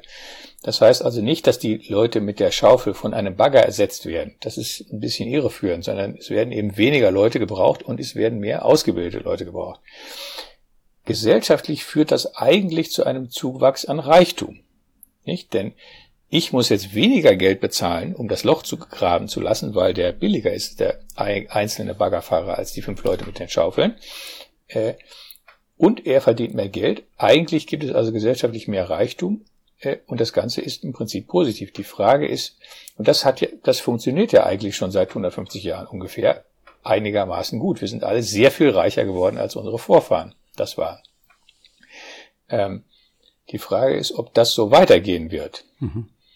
Denn das geht natürlich nur dann so weiter, solange es einen Baggerfahrer in meinem Beispiel gibt, der weiterhin davon partizipiert, seine Produktivität ist erhöht worden. Wenn man den Baggerfahrer gar nicht mehr braucht, dann ist eben der, die Menge der Leute, die von der Produktivitätssteigerung profitieren, so gering, äh, dass äh, wirklich einige Leute nicht mehr in den Arbeitskreislauf integriert werden können. Mhm. mhm. Und das beginnt ja schon. Es ist ja jetzt schon so, dass eben zum Beispiel Firmen wie Amazon äh, völlig absurde Profitmargen haben, weil sie diese Produktivitätssteigerung eben eigentlich nur an eine Person weiterleiten. Und, ja. und, die, und die Leute, die bei Amazon eben die, die Drecksarbeit machen, äh, dasselbe Geld verdienen wie immer schon. Mhm. Oder eben ein bisschen mehr. Ne? Mhm. Und, und das äh, ist eine Entwicklung, äh, scheint mir, die man äh, gesellschaftlich sehr vorsichtig beobachten muss, ob man das wichtig findet. Das ist keine philosophische Frage übrigens ja. natürlich. Ne? Ich rede hier jetzt äh, ganz, ganz, entspannt über Ökonomie, was nicht mein Fach ist. Ja, was ist die Lösung? Wir kaufen alle Amazon-Aktien und leben auf, leben auf Kosten von einem immer steigenden Amazon-Aktienkurs. Ah, okay. Um, Aber vielleicht also noch, noch in diesem, oh, Entschuldigung. Nee, mach ich. In, in, in, in dem Kontext, ähm, es wird ja häufig gesagt, also nein, KI ersetzt den Menschen nicht, sondern KI arbeitet äh, kooperativ mit dem Menschen zusammen, ist das dann auch eigentlich eine Schönfärberei von dem, was passiert? Weil, also ich meine, natürlich werden Mensch und Maschine irgendwie zusammenarbeiten und an manchen Stellen braucht es den Mensch, aber das ähm, funktioniert nicht als Gegenargument, wie sich der Arbeitsmarkt entwickelt, weil, ähm, so wie du es vorhin geschildert hast, in dem Moment, wo ein einzelner Mensch vielleicht viel mächtigere Werkzeuge zur Verfügung hat, wir denken jetzt zum Beispiel am Bereich Design oder Filmproduktion, ich kann jetzt im Alleingang mit KI Spezialeffekte machen, für die ich vorher ein ganzes Studio gebraucht hätte, mhm. dann brauche ich trotzdem viel weniger Menschen, die arbeiten. Ja, das, das ist klar. Das ist ja, ja. auch, das ist ja der Produktivitätsgewinn. Genau, ja.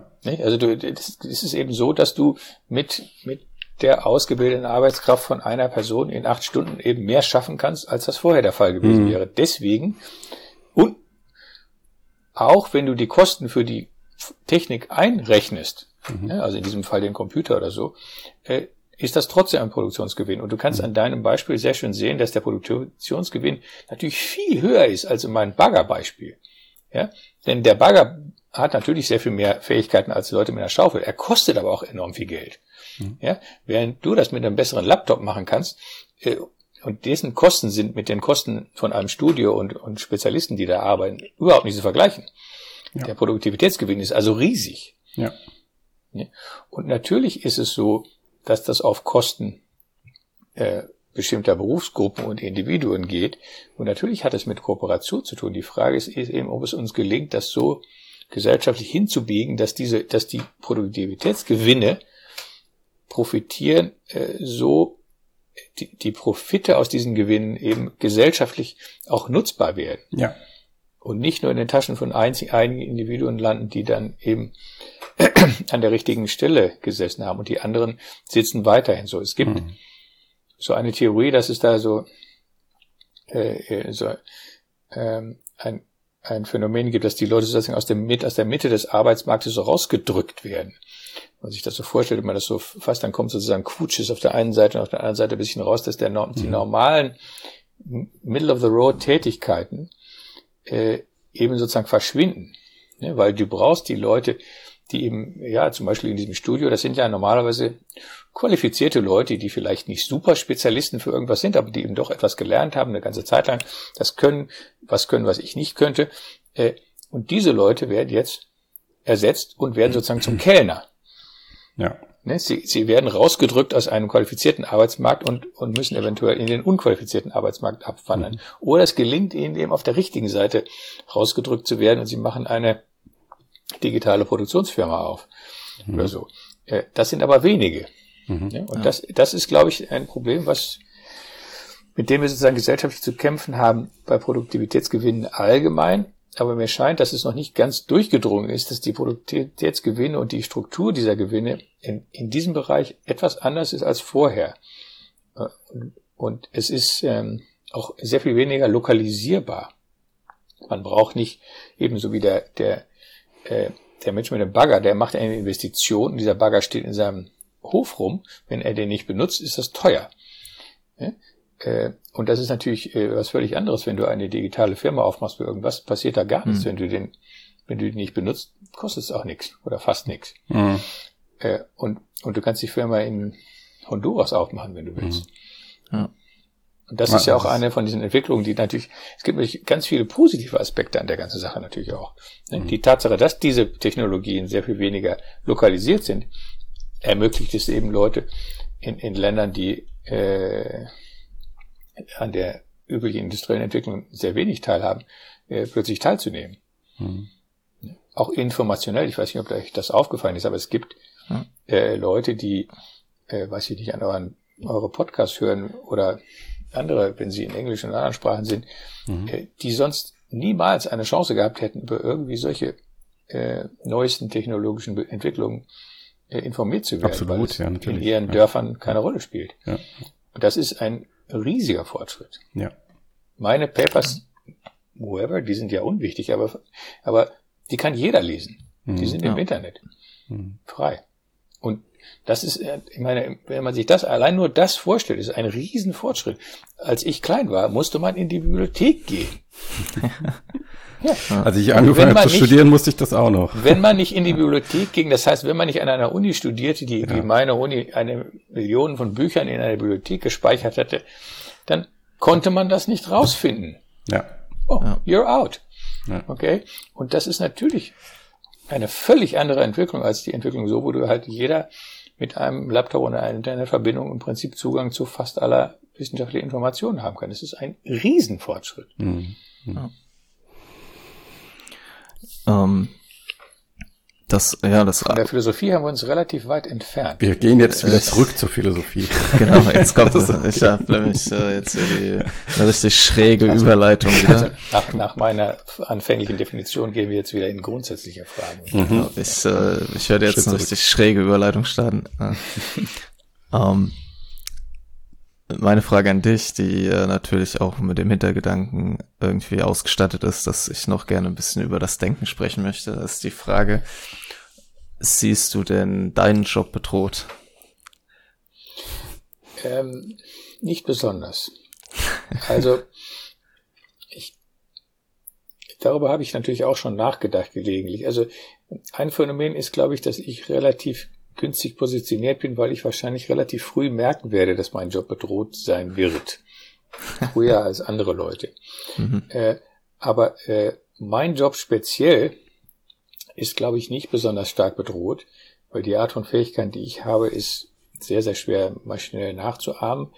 Es gibt aber sicherlich Aspekte, bei denen eine solche Bedrohung stattfindet, zum Beispiel die Lehre. Mhm. Also äh, natürlich haben meine Arbeitgeber schon rausgefunden, dass ich eigentlich anstatt von 20 auch 200 oder 2000 Leute unterrichten könnte. Äh, und das würde natürlich meine Produktivität enorm steigern. Nicht? Um einen ja. Faktor von 100 in diesem Fall, wenn ich das jetzt so mhm. flott eben äh, äh, erwähne. Also, äh, wenn Sie mir dasselbe Gehalt zahlen, oder sagen wir mal das Doppelte, ja, und sagen, du musst dann aber eine Vorlesung im Internet halten, da dürfen 2000 Leute teilnehmen, du musst Multiple-Choice-Fragen machen, äh, und die zahlen vielleicht dann nur die Hälfte äh, der anderen Studenten, dann äh, wäre natürlich der Profit, der, ein Gewinn äh, ganz erheblich für die Universität. Das ist möglich. Es hat sich herausgestellt, Gott sei Dank, würde ich sagen, äh, dass damit nicht wirklich gute Lehrqualität erzeugt wird. Äh, wir haben natürlich jetzt in Corona-Zeiten ein großes Experiment durchgeführt, genau zu diesem Zweck, zu diesem Thema, nicht? Und versucht, was passiert, wenn man alles online macht. Und äh, sicherlich haben wir festgestellt, dass eine ganze Menge Sachen online ziemlich gut gehen, einige sogar sehr gut. Äh, und, und andere so, hm, mhm. geht so. Und, und ich glaube, die Lehre in der Philosophie hat sich als nicht besonders äh, erfolgreich erwiesen. Mhm. Äh, on, online und ohne besondere Verbindung. Aber äh, man kann das machen. Und es gibt äh, auch in dem Bereich schon eine Zweiklassengesellschaft oder mehrere Klassengesellschaft. Man kann sozusagen billige Degrees machen, die online sind und teure, die offline sind. Und das war ja in Amerika zum Beispiel immer schon so. Man konnte an einer Uni wie Princeton studieren. Äh, man stellt sich vor, Princeton ist eine Riesenuni. Das stimmt aber nicht. In Princeton werden pro Jahr 1000 Leute aufgenommen. Mhm. Exklusivität vor allem. So ja. kleine Unis gibt es in Deutschland gar nicht. Mhm. Das sind also pro Jahr, das heißt vier, vier, vier Jahre ist Undergraduates, das sind 4000. Ne? Hm. Da kommen noch ein paar Grads hinzu, dann sind wir vielleicht bei sieben oder so. Also, wie gesagt, so kleine Unis gibt es in Deutschland kaum. Äh, trotzdem ist die Welt bekannt und, und du kriegst natürlich, wenn du da bist, die beste Unterstützung, die irgendwie, irgendwie sein kann, äh, weil du diverse Tutors hast, die direkt vor dir sitzen und für dich arbeiten in einem kleinen äh, Maß. Und das kostet Geld. Mhm. Und deswegen musst du halt 50.000 Dollar zahlen. Hm. Okay. Jetzt, äh, was, wenn du jetzt auf die Zeit zurückblickst, ähm, in der du jetzt auch viel online gelehrt hast, was würdest du sagen, sind so, also meine Erfahrung, also ich habe ja auch Philosophie studiert, ist das halt als Student, die, die Philosophie ja nicht nur, es besteht ja nicht nur aus einer Wissensvermittlung, ja, dass man jetzt die Geschichte der Philosophie lernt oder so, sondern es geht ja vor allem auch darum, dass man das vielleicht könnte man sagen, das Denken lernt, was man vielleicht vorher noch nicht so wirklich konnte, wie man dann bei der ersten Hausarbeit feststellt. Und äh, ist das so ein Aspekt, wo du sagen würdest, das ist halt was, das braucht halt auch mehr als nur ein Bildschirm, auf, wo ich irgendwas erzähle, oder? Ja, das scheint mir klar zu sein. Ich meine, man, man, man muss um, um bei vielen Sachen, die man lernen will, muss man etwas anderes machen als nur zuhören. Also man könnte nicht einen Kurs über das äh, Rückenschwimmen machen, indem man äh, äh, sich Videos anguckt. Aber ich habe vor einigen Jahren Rückenschwimmen besser gelernt durch Videos angucken. Aber natürlich bin ich danach ins Wasser gestiegen.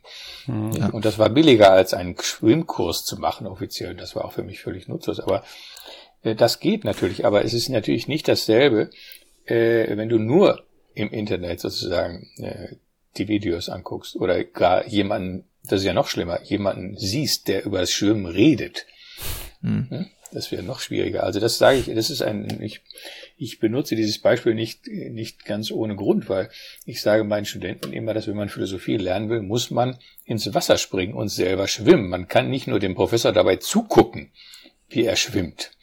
Also sich mit einer philosophischen Frage beschäftigt und äh, da äh, irgendwas erklärt oder so, sondern man muss eben auch selber daran arbeiten. Und das, äh, hast du ja schon angedeutet, ist etwas, was man dann feststellt, oh, das ist ja gar nicht so einfach. Ja, nicht, also man sieht und man guckt sich das an, das ist ja nicht so ein großes, großes Ding, schwimmt man rein und uh, plötzlich ne, äh, äh, ist das Ertrinken doch relativ nah.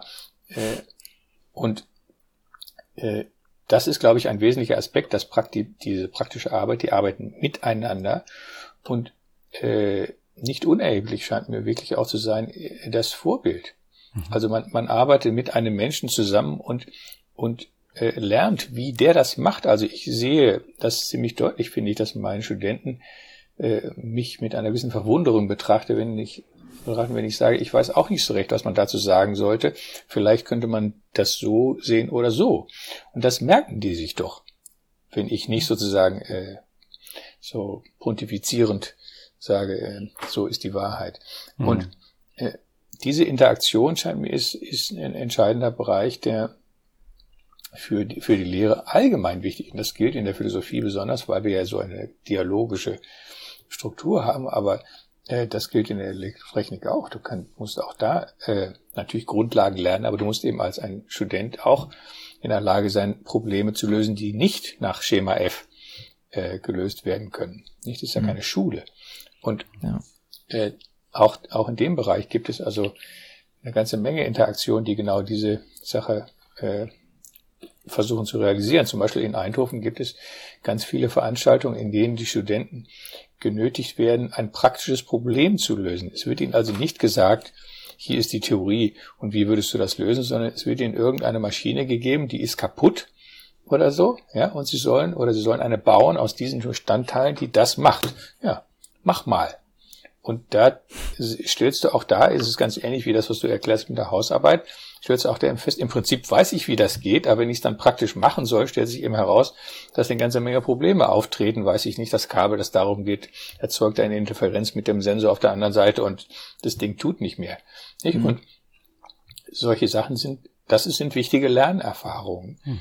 die man eben wirklich nur in dem äh, Kontext mir erreichen kann.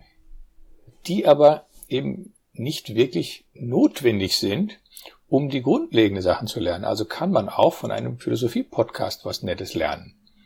Mhm. Sonst sollten wir das ja auch lassen. ja, da, es gibt ja manchmal die Unterscheidung zwischen diesem uh, Knowing How und Knowing What. Mhm. Da musste ich jetzt gerade denken, also die, dass man das eine Sache ist, etwas halt zu wissen und eine andere halt auch, dass es gewisse Formen von Wissen gibt, die was mit einer Tätigkeit zu tun haben oder einer Praxis. Ähm, meine Frage, die ich jetzt schon länger versuche vorzubereiten, während ich, ähm, also wenn man das mal allgemein erstmal Denken nennen möchte, ähm, wer ist, und dann jetzt sich anschaut, dass ja sozusagen die KI auch explizit mit dem Ziel gegründet wurde als Forschungsprojekt, dass wir Systeme irgendwie bauen, die wirklich denken können und man ja auch am Anfang dachte, dass wir das Allerschwierigste wird sein, dass sie quasi irgendwie logische Schlüsse vollziehen können und das ganze Wahrnehmungszeug wird super easy und dann hat man so historisch festgestellt, dass das vielleicht halt leichter ist, ein paar logische Systeme zu schreiben, aber es schwerer ist, denen beizubringen, irgendwas zu sehen. Mhm. Ähm, ist aus deiner Perspektive, was ist denn für dich Denken? Also einmal natürlich auch als die Kunst, die irgendwie in der Philosophie ja vorne irgendwie das Einzige ist, was man so tut, könnte man sagen. Ähm, aber auch so im Allgemeinen, wenn du jetzt an den Taxifahrer denkst und das autonome Fahren und so, spielt das da auch eine Rolle? Ja, ähm, mehrere Sachen. Also zum, zum einen würde ich sagen, die Philosophen haben das Denken wirklich nicht gepachtet. Also ja. das ist eine, wir, wir machen eine bestimmte Art von Denken über bestimmte Arten von Problemen. Andere Leute denken auch und schärfer und schwieriger und so. Also das würde ich. Als äh, Nicht-Philosoph bin ich jetzt beruhigt. Ja, würde ich das nicht so nicht so forcieren. Und ähm, Denken ist natürlich auch kein wissenschaftlicher Begriff, nicht? Das ist so eine grobe Formulierung, die man so im Alltag ganz gut benutzen kann. Das ist ja auch in Ordnung. Ist, ähm, und natürlich spielt das Denken oder eben der, der Begriff der Intelligenz, äh, die ja ziemlich eng zusammenhängende Begriffe sind, eine große Rolle in der, in der Entwicklung der KI. Man sollte aber diese Rolle, glaube ich, auch nicht überbetonen. Also ähm, das ist so ein bisschen eine Post-Hoc-Interpretation von ja, Philosophen oder Kognitionswissenschaftlern. Ähm, also die Leute, die sich mit der KI schon am Anfang beschäftigt haben, hatten natürlich diese Vorstellung, dass man herausfindet, wie natürliche Systeme Probleme lösen, intelligent Probleme lösen. Und wenn man das herausgefunden hat, macht man davon ein Modell. Das Modell ist ein Berechnungsmodell. Und dieses Berechnungsmodell kann man dann auf andere Hardware übertragen, also zum Beispiel so Silikonchips, und dann kann dieses, an dieser andere Hardware auch dieses Problem lösen mit demselben Berechnungsmodell. So, das war so die grundlegende Idee. Und im Rahmen dessen hat man natürlich gedacht, naja, wenn man sozusagen das Grundmodell mal findet, wie das ungefähr geht, so insgesamt, dann kann man eben auch insgesamt ein Problem, ein System haben, was Probleme löst, was zum Beispiel äh, maximal erwartbaren Nutzen berechnet und dann die richtige Lösung findet in jedem Thema. So, das war so ein, eine Idee. Maximal Expected Utility. Ähm, es ist aber sicherlich so, dass diese Idee der KI, die vor allen Dingen in den Anfängen, also so in den 50er, 60er, 70er Jahren eine sehr große Rolle gespielt hat, nicht mehr die Rolle spielt, die sie damals gespielt hat. Und die allermeisten Leute, die sich mit KI beschäftigen, versuchen nicht eine allgemeine denkende Maschine zu schaffen, sondern sie versuchen irgendein Problem zu lösen. Und sie versuchen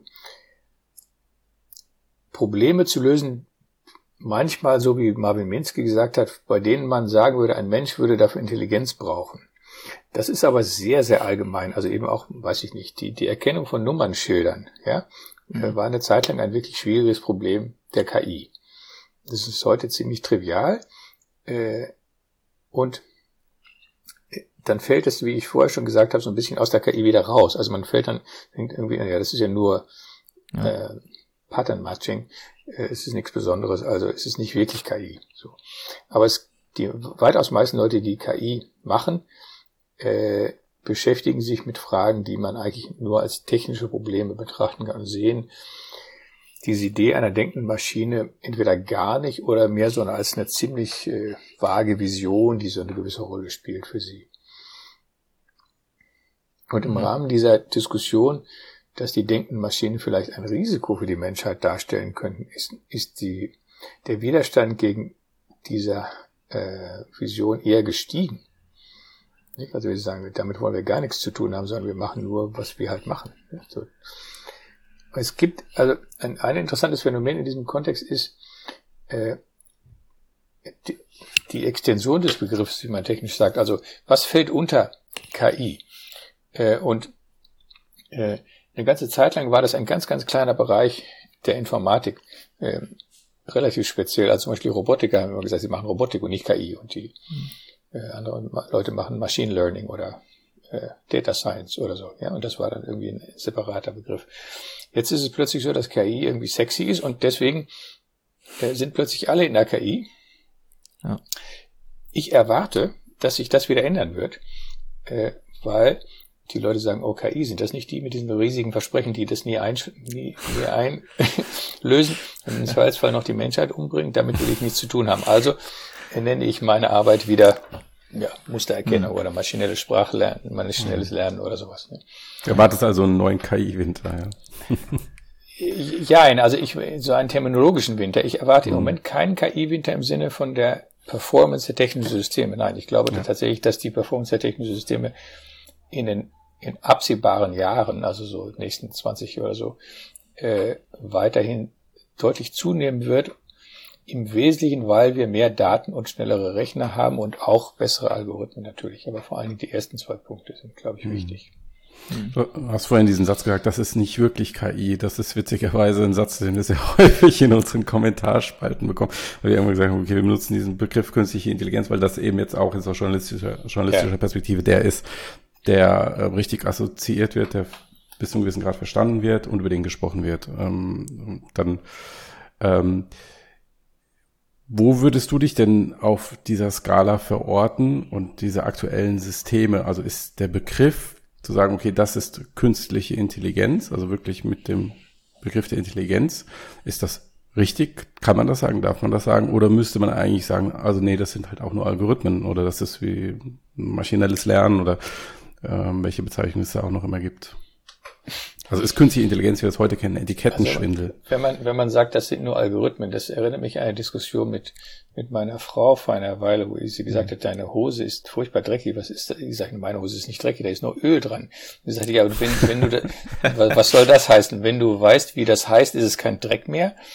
Äh, also, also, äh, ja. wenn ich sagen kann, dass, die, dass das eigentlich nur Algorithmen sind, dann ist es schon keine künstliche Intelligenz mehr. Das ist kein sehr gutes Argument. Hm. Also irgendwo muss natürlich ein kausaler Mechanismus vorhanden sein, der diese äh, Ergebnisse erzeugt. Und mhm. das wäre so, wie wenn, wenn ein Außerirdischer sagen würde, wie, die sollen intelligent sein, das ist doch nur, das ist doch nur Fleisch. Mhm. Das kann nicht sein.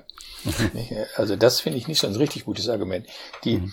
äh, es ist natürlich eine Frage, und das ist eine Frage, die äh, für mich ein bisschen zwiespältig ist, wie verhält man sich äh, als Philosoph, ich mache ja nicht KI, sondern ich sozusagen, ich rede ja nur über KI, mhm. ja, äh, wie verhält man sich dazu, äh, dass es eben von, die, von dem, was, worüber man spricht, ganz verschiedene Vorstellungen gibt.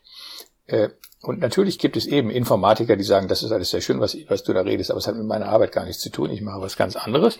Äh, und es gibt Leute, die sagen, KI ist eigentlich diese denkende Maschine, Vision, und das, was die Informatiker da machen, ist was ganz anderes. Hm.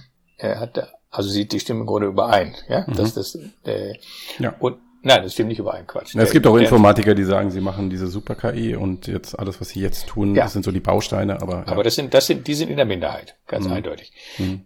Also, die wirkliche KI sozusagen nach der Art des Informatikers ist eine technische Disziplin und die wirkliche KI nach der Art des Podcast-Zuhörers ist sozusagen die, äh, die Visions-KI. Ja, ja? Und, und meine Aufgabe besteht natürlich darin, äh, beiden sozusagen zu, dabei zu helfen, zu verstehen, was das ein und das andere ist und welchem Verhältnis sie sich zueinander befinden.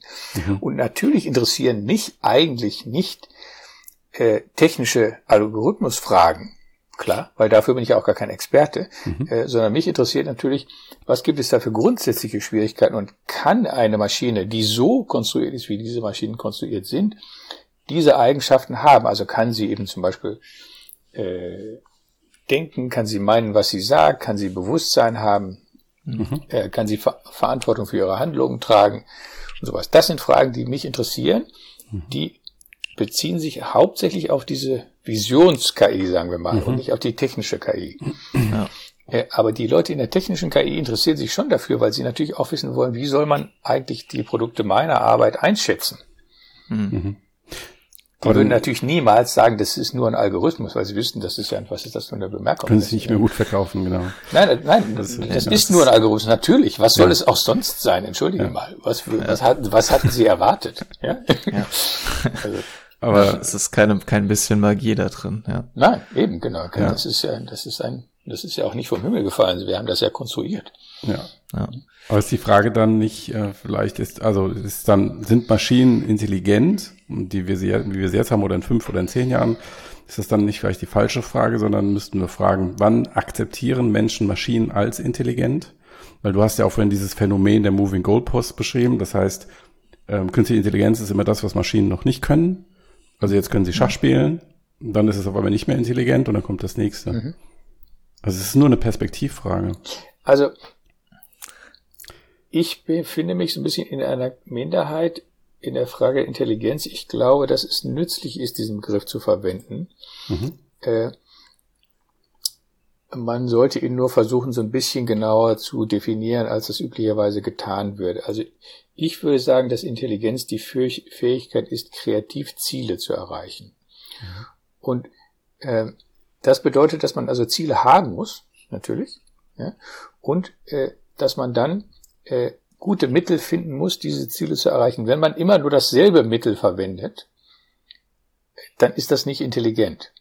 Äh, und das ist relativ typisch für äh, Systeme in der Informatik oder für technische Systeme allgemein. Also du kannst einem technischen System, einem Roboter beibringen, sagen wir mal, eine Tür zu öffnen. Ja? Hm. Das ist sehr schwierig. Also eine Tür, die für Menschen gebaut ist mit so einem, mit einer Türklinke oder sogar so einem amerikanischen runden Ding, was man erst greifen und dann umdrehen muss und so weiter. Okay. Und diese Fähigkeit kann man relativ leicht erlernen. Aber es ist natürlich so, wenn du den Roboter sehen würdest, wie er versucht, die Tür zu öffnen und er macht immer dieselbe Bewegung, das Ding geht nicht auf, würdest du sagen, schön blöd, da steckt ja ein Schlüssel im, im Schloss, kannst du den mal umdrehen, dann kannst du rausgehen. Also du musst zur, Lösung deines Problems, wie komme ich aus dem Raum raus, kreativ über mehrere Möglichkeiten nachdenken. Ja, und wenn du die Tür nicht aufkriegst und wenn kein Schlüssel gesteckt ist, kannst du vielleicht versuchen, die Tür einzuschlagen oder äh, aus dem Fenster zu klettern oder so. Ne? Du kannst also versuchen, dir weitere Lösungen auszudenken oder zu überlegen, dass es vielleicht gar keine gute Idee ist. Warum die Tür ist abgeschlossen? Warum haben sie die Tür abgeschlossen? Ist das deswegen, weil da draußen der Löwe sitzt und ich vielleicht besser im Haus bleiben sollte? Also vielleicht sollte ich meine Ziele ändern im Rahmen dieser Überlegung.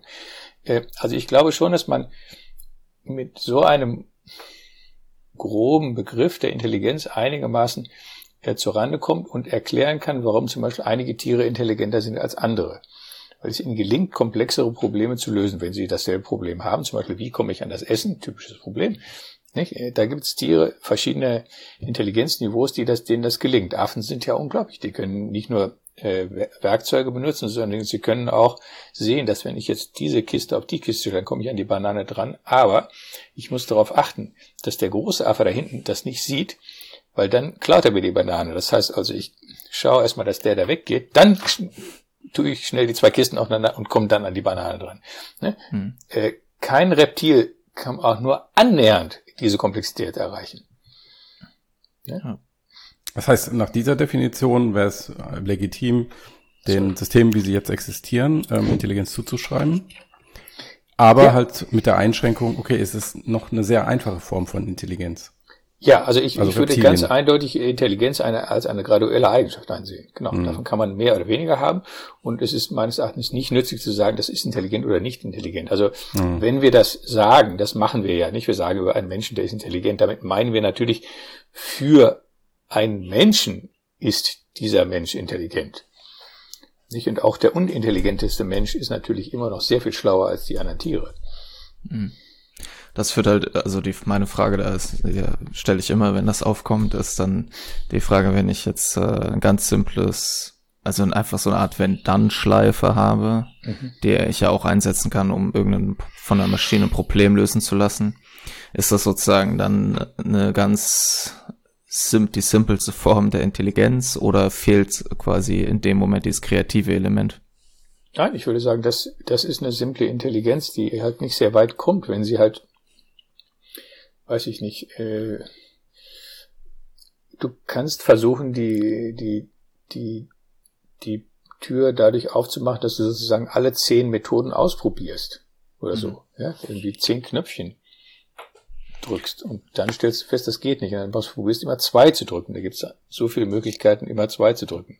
Nicht? Oder so. Und du versuchst sozusagen etwas rauszufinden. Das kannst du ganz banal mechanisch programmieren. Das würde ich sagen, mhm. ist, wenn es funktioniert, äh, zu dem Ziel führt, relativ intelligent. Aber es ist natürlich äh, eben, äh, deswegen habe ich den Begriff des der Flexibilität da eingeführt. Ich glaube eigentlich, dass der im Prinzip überflüssig ist, mehr so ein, das ist mehr eine Illustration. Wenn du eben so eine Wenn-Dann-Schleife programmierst, dann ist die eben ziemlich unflexibel. Die hat halt eine, die beruht auf einer Analyse, die du vorher gemacht hast, was das Problem ist und wie das zu lösen wäre. Und das funktioniert ja in vielen Fällen auch ganz okay, nicht, wenn man mhm. eine einfache Sache programmieren möchte. Ja, aber wenn du eben ein Auto durch eine Straße schickst, dann wird das eben sehr, sehr schwierig. Da kannst du nicht nur sagen, wenn die Straße frei aussieht, fahr vor. Ja. Das ist ja eigentlich immer noch eine komplett menschliche Idee, die dann aber von der Maschine umgesetzt wird. Ne? Und im Kontrast dazu haben wir jetzt ja schon, ähm, okay, jetzt gebe ich mich in so einen Fluch voller Fettnäpfchen, aber Maschinen, die ähm, äh, mit Ausgangssituationen und mit Trainingsmaterial versorgt werden und dann aus diesem Szenario eigene Lösungsansätze entwickeln oder eigene Ideen, wenn man so will, wie ein Szenario zu äh, lösen ist. Ja, also das, das, um das nochmal von vorne aufzudröseln, ja. das, das typische Programmieren funktioniert natürlich so, dass man sich eben eine Struktur des Problems vorstellt und versucht, diese Struktur dann in einer Programmiersprache abzubilden. So, man muss also die Struktur schon haben. Und dann kann man natürlich feststellen, das funktioniert nicht. In der Regel funktioniert es ja nicht. Und dann äh, korrigiert man die Struktur dementsprechend, so dass es dann richtig ist. Und ganz richtig, wie du gesagt hast, in, der, in den Bereichen der, des Machine Learning ist das nicht so. Ähm, die Struktur wird erst gefunden. Die Struktur muss der, die, die, die, der, die Programmiererin nicht von vornherein schon hineinstecken. Mhm. Es muss natürlich etwas hineingesteckt werden, so dass man äh, bestimmte Ziele als positiv äh, überhaupt wahrnehmen kann. Die Maschine kann nicht sozusagen von Null anfangen. Sie muss eine, irgendeine äh, ein Struktur bekommen. bekommen, wo ja. klar wird, das ist ein positives Ziel. Und äh, dann kann sie, da gibt es verschiedene Methoden, supervised, unsupervised, semi-supervised und so, äh, äh, lernen, äh, wie, äh, welche Strukturen in diesen Datensätzen vorhanden sind und was da vielleicht zum Beispiel ein nützlicher Weg ist, von A nach B zu kommen oder was auch immer das Problem sein mag. Mhm. Äh, das ist, äh, es ist ja anders als das übliche Programmieren. Es ist, hat erleichtert das Lösen von, von einer relativ großen Menge an Problemen, einem Set von Problemen scheint mir. Äh, es ist nicht so klar, würde ich sagen, dass das wirklich ähm, für die philosophischen Fragestellungen, die uns interessieren, einen äh, massiven Unterschied ausmacht. Es macht einen Unterschied aus an, an einigen Stellen, zum Beispiel in der Frage der Verantwortung. Nicht? Denn wenn man in einer, sagen wir mal, wenn man das so ein bisschen binär macht, das ist ja äh, Fiktion natürlich, ja, wenn man sagt, wenn man etwas klassisch programmiert, würde ich sagen, dann liegt die Verantwortung für das Verhalten des Systems bei der, den Leuten, die die Programmierung durchgeführt haben. Äh, und wenn sie da Fehler gemacht haben, sind das ihre Fehler. Und wenn das System so handelt, wie es programmiert wurde und dabei eben Leute zu Schaden kommen oder so, dann ist es die Verantwortung der Programmierer.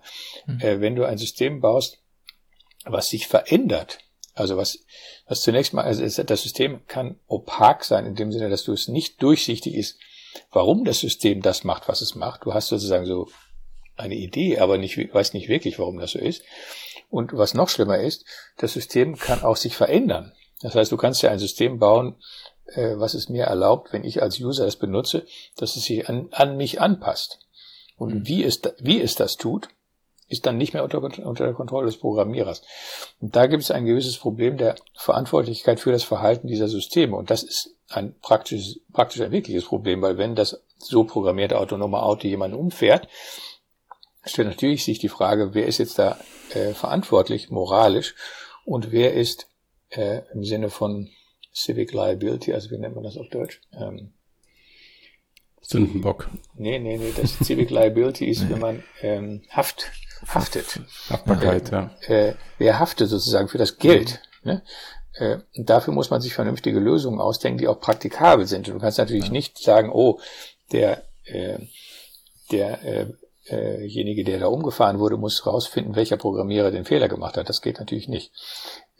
Deswegen wird das auch nicht so gemacht, sondern in der Regel ist es ja zum Beispiel so, wenn du ein Auto kaufst und das Auto äh, fährst jemanden um und stellt sich heraus, die Bremse war äh, nicht funktionstüchtig, dann ist es der, der Hersteller des Autos, der dafür verantwortlich ist. Punkt. Wie es dazu kam, musst du als Käufer des Autos nicht herausfinden. Mhm. Und äh, ein ähnliches Phänomen gibt es, glaube ich, auch in dem Bereich. Ich glaube, dass eigentlich das Problem nicht ganz so groß ist, wie es manchmal gemacht wird, weil es ist eigentlich relativ ähnlich wie andere Fälle, von denen wir sagen, jemand hat ein System in die Welt gesetzt, was äh, er nur teilweise kontrolliert, von dem er aber wissen sollte, dass es gefährlich ist. Also wenn ich einen Hund habe äh, und der Hund beißt jemanden, dann ist die Frage, ob ich dafür verantwortlich bin, moralisch dafür verantwortlich bin, ist schon mal anders als die Haftungsfrage. In jedem Fall bin ich haftbar. Forget it. Ja? ja? Auch wenn ich alles dafür getan habe, dass dieser Hund ein ganz braves Tierchen ist und er hat niemals jemanden vorher gebissen, trotzdem bin ich haftbar, weil der arme Mensch, der gebissen wurde, natürlich irgendjemanden haftbar machen können soll mhm. oder muss. Ja? Zu, zu viele Verben. Ähm, und bin ich moralisch dafür verantwortlich? Das ist natürlich etwas schwieriger, aber auch da ist es nicht so, dass man sagen kann, ah, der Hund ist autonom, also kann man da, darüber gar nicht reden, sondern natürlich kann man darüber reden, wenn man weiß, dass dieses aggressive Tier äh, ständig andere Leute anbellt äh, äh, und man ihn nur großer, mit großer Mühe davon fernhalten kann, den Briefträger zu beißen, dann kann man sich an fünf Fingern abzählen, was das Tier möglicherweise übermorgen machen wird. Und im Grunde so ist es bei der Maschinen, bei den Maschinenlernsystemen auch. Man weiß nicht wirklich, was in dem Hund vorgeht. Man kann aber gewisse Voraussagen darüber machen, was man glaubt, äh, hm. was dieses System tun wird. Und wenn man das nicht kann, dann muss man natürlich sehr, sehr vorsichtig sein, diese Systeme einzusetzen. Vor allen Dingen in dem, was man so äh, Bereiche nennt, des, äh, hohe des hohen Risikos. Mhm. Also man möchte ja nicht ein System, was Flugzeuge fliegt und es funktioniert super, nur in einem von tausend Fällen fliegt es gegen einen Berg. Ja. Nicht? Weil ja, einer von tausend Fällen wäre eben schon mehrere jeden Tag in Europa. Ne?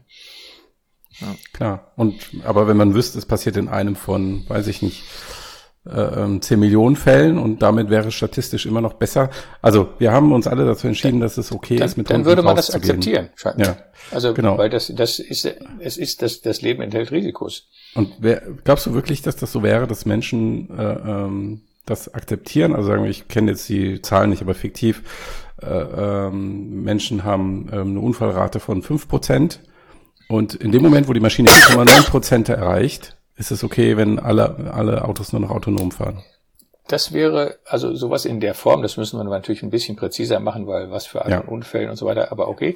Äh, es wäre rational, das zu tun. Mhm. Das würde aber nicht geschehen.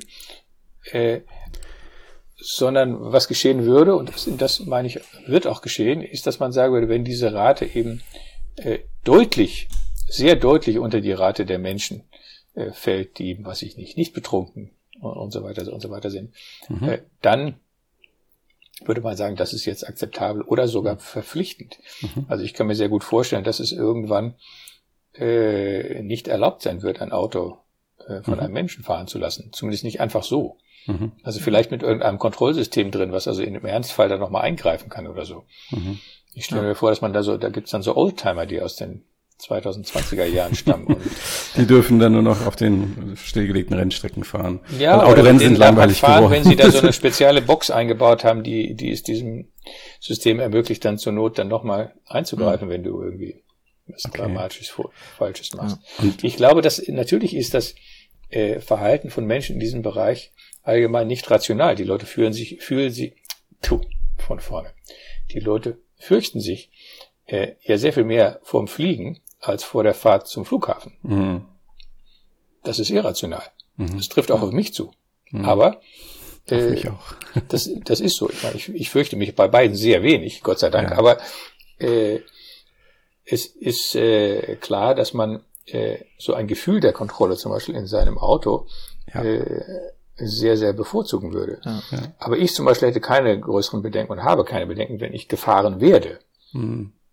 Mhm. Nicht? Also wenn jemand anders fährt in, in dem Auto, in aller Regel ist, also wenn die Person normal ja. Auto fährt, habe ich damit kein Problem. Und wenn die, wenn, mir, wenn ich mir das so vorstelle, dass ich der, dem automatischen System so trauen würde wie einem normalen Menschen oder eben mehr, mhm. dann ja. Wenn man auch genauer darüber nachdenkt, wenn man mal, es kann jeder mal machen, das Gedankenexperiment, wenn ihr gerade mit 180 über die Autobahn fahrt und mal kurz überlegt, wie das eigentlich wäre, wenn jetzt der vor euch rechts einfach mal nach links ausschert, wie wenig Kontrolle man halt über diese Situation eigentlich hat. Da, aus dieser Perspektive wäre es auch tatsächlich noch rationaler, wenn halt sozusagen das quasi, wenn die je mehr autonom fahren das, und desto geringer die Wahrscheinlichkeit ist, dass da irgendwo die Wildcard auf der Autobahn lauert desto die, besser ist es halt eigentlich. Und die Kontrolle, selbst das wäre noch eine Irreführung, weil man sich in der Regel vorstellt, man hätte mehr Kontrolle, als ja. man tatsächlich hat. Ja, die Reaktionszeit mhm. und alles. Ich habe mal eine, ein nettes Interview gehört mit einer Rallye-Fahrerin, den Namen habe ich vergessen, die bei der Paris-Dakar mitfuhr. Und die sagte, wenn es regnet in Deutschland, ist sie mir eine der langsamsten auf der Autobahn. Weil sie sagt, ich weiß, wie das Auto sich verhält, wenn es regnet. Ja. ja. Ähm, ich würde gerne nochmal ähm, auf die Ente zurückkommen. die haben wir ja ganz am Anfang. haben wir von, langsames Auto. Ja, okay. ja, haben wir ganz lange vorhin von der Ente mal gehört. Ähm, weil äh, als du davon gesprochen, als du diesen Vortrag in Griechenland gehalten hast über das autonome Auto, hattest du ja eine gewisse Intuition, denke ich mal, warum das halt ähm, in, gerade jetzt in der griechischen Kleinstadt oder so besonders schwer ist und so. Mhm. Und äh, wir haben eben so ein bisschen auch darüber gesprochen, was halt intelligent ist und dass es halt auch ein relativ simples Programm intelligent sein kann. Und ganz am Anfang hast du aber auch auf den Unterschied angesprochen zwischen dem, wenn wir jetzt uns unterhalten und wir hoffentlich das, was wir sagen, meinen, äh, versus halt ein Roboter, wo du sagst, das ist relativ easy, dem halt was beizubringen, dass er einfach einen Satz sagt und das hat ja jeder heutzutage in seinem Smartphone einen Assistenten, der mit einem sprechen kann. Und aus diesem, wenn wir jetzt sozusagen auf de, aus dem Entenblickwinkel nochmal darauf blicken würden, ähm, weil das ist ja in der KI-Debatte, also auch historisch, gerade aus der Philosophie immer wieder, und das ist, glaube ich, auch so eine Intuition, die Leute halt oft haben, wenn sie sagen, das ist nicht wirklich KI, halt diese Angst vor dem, was man vielleicht sowas wie einen philosophischen Zombie nennen könnte. Ähm, oder irgendein System, das sozusagen nur vortäuscht. Das ist ja auch so ein häufiger Vorwurf, in Anführungszeichen, gegenüber dem Turing-Test, dass der letzten Endes nichts, also der wird ja manchmal so verstanden, dass es ein Test für Intelligenz sein soll, was ja auch fragwürdig ist, aber dass man dann sagt, ja, da kann das System, das in Gespräch sich eben mir als Menschen zeigt, kann ja auch eigentlich nur besonders gut darin sein, mich zu täuschen und braucht dafür aber eben jetzt keinen was auch immer das sein soll. Also nach deiner Definition hätte es ja wahrscheinlich trotzdem eine gewisse Form von Intelligenz, aber es würde zumindest nicht das wirklich meinen, was es sagt. Mhm. Siehst du da, dass, dass so eine quasi, dass diese Frage nach der Intelligenz und die Frage von irgendwie vielleicht Bedeutung oder sowas, dass das zwei unterschiedliche Debatten sind irgendwie? Dass es halt irgend so ein System geben könnte. Das ist ja dann auch diese ganze Qualia-Debatte oder das, ob, ob ein System wirklich etwas fühlt. Ich könnte diese perfekte Kopie von mir, die sozusagen sich genauso verhält wie ich, äh, die aber kein Innenleben hat, was auch immer das ist. Das, äh, also ich, ich glaube, äh, dass das ein wirkliches Problem ist und ich wollte mit meiner äh, lockeren Erklärung von Intelligenz nicht sagen, dass Intelligenz lediglich eine Verhaltensweise äh, beinhaltet, sondern es ist äh, also sozusagen, wie die Sache nach außen aussieht, nicht so wie man in dem Turing-Test, also was man, wie man sich verhalten kann, in diesem Fall, wie man antworten kann. Mhm. Es ist natürlich möglich, dass jemand ein System baut, was den Turing-Test besteht oder relativ gut besteht, was aber über nur ganz geringe Intelligenz verfügt äh, und eben genau nur dieses, diese Art von Problemen lösen kann. Ähm, und das ist, glaube ich, ein Problem, was äh, in der KI eher schlimmer als besser werden wird. Also wir werden sehr viel mehr Systeme haben, die sich sehr viel effizienter so benehmen, als ob sie eine Eigenschaft hätten, die wir so eine mentale Eigenschaft nennen würden, also eben zum Beispiel Sprachverstehen äh, oder Intelligenz oder mitfühlend oder so. Äh, und wir werden immer mehr Leute sagen, äh, sehen, die sagen, was willst du eigentlich, wenn du sagst, es ist, äh, es ist nicht wirklich so und so.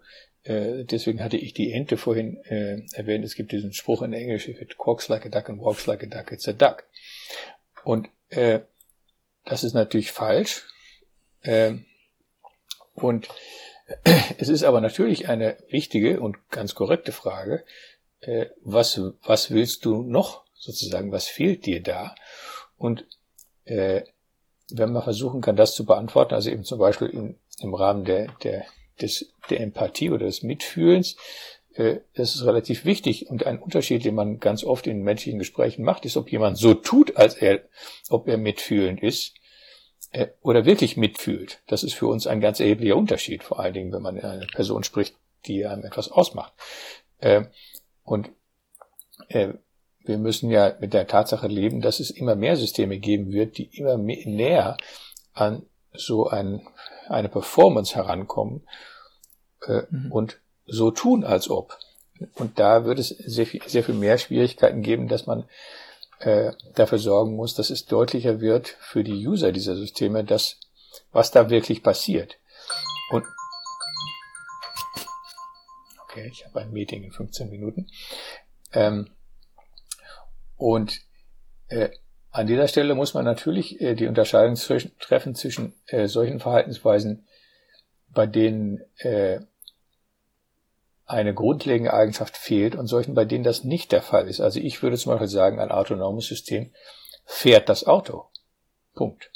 Es tut nicht so, als wenn es das Auto fahren würde, sondern es fährt wirklich das Auto. Ja? Äh, wenn du sagen würdest, es sieht den Menschen auf der Straße, da würde ich sagen, hm, hm. it depends. Kommt ein bisschen darauf an, was du jetzt damit meinst, es etwas auf der Straße sehen und es als Mensch erkennen. Da hätte ich so ein bisschen meine Zweifel, ob das wirklich gut formuliert wäre, zu sagen, dass jemand, eine solche Maschine etwas als einen Menschen erkennen kann. Es kann aber natürlich äh, einen bestimmten Sensation-Eindruck äh, in eine Kategorie stecken. Diese Kategorie wird von Programmierern mit Mensch oder Human äh, tituliert äh, und das hat irgendeine äh, Utility irgendwo anprogrammiert und, und die Maschine sagt schnell, oh, das ist schlecht, da drüber zu fahren, ist nicht erlaubt. Ich muss etwas unternehmen. Äh, und und wenn das, wenn das als Pappkarton äh, identifiziert worden wäre, würde die Berechnungen anders aussehen. Äh, aber äh, man bräuchte zum Beispiel, um ein System zu machen, was das erfolgreich tun kann, kein System, was den Unterschied zwischen einem Pappkarton und einem Menschen verstehen würde. Hm. Also es würde fahren, aber Menschen und Pappkartons erkennen würde es eigentlich nicht. Ja.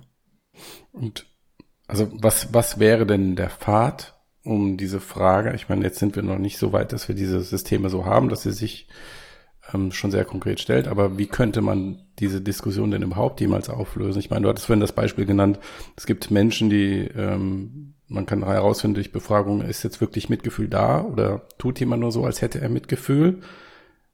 Aber in beiden Fällen, wenn wir Menschen befragen, würden wir trotzdem sagen, okay, das sind in beiden Fällen Menschen, es sind intelligente Menschen, es sind auch irgendwie fühlende Menschen, aber sie verhalten sich halt anders.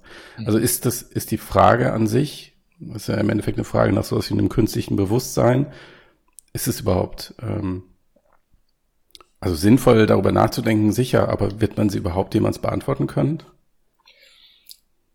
Äh, ja, ich, also ich sehe nicht, warum man das nicht beantworten kann. Das sind äh, das die Frage nach Bewusstsein und ist äh, eine ähnliche Frage wie die Frage nach meinen, was man sagt und und anderen Zuständen. Also ich äh, habe so ein bisschen eine Analogie gegen die Bewusstseinsdebatte, äh, weil da so getan wird, als wenn das Bewusstsein was ganz Besonderes ist. Da werden, immer, da werden die Leute so ganz still.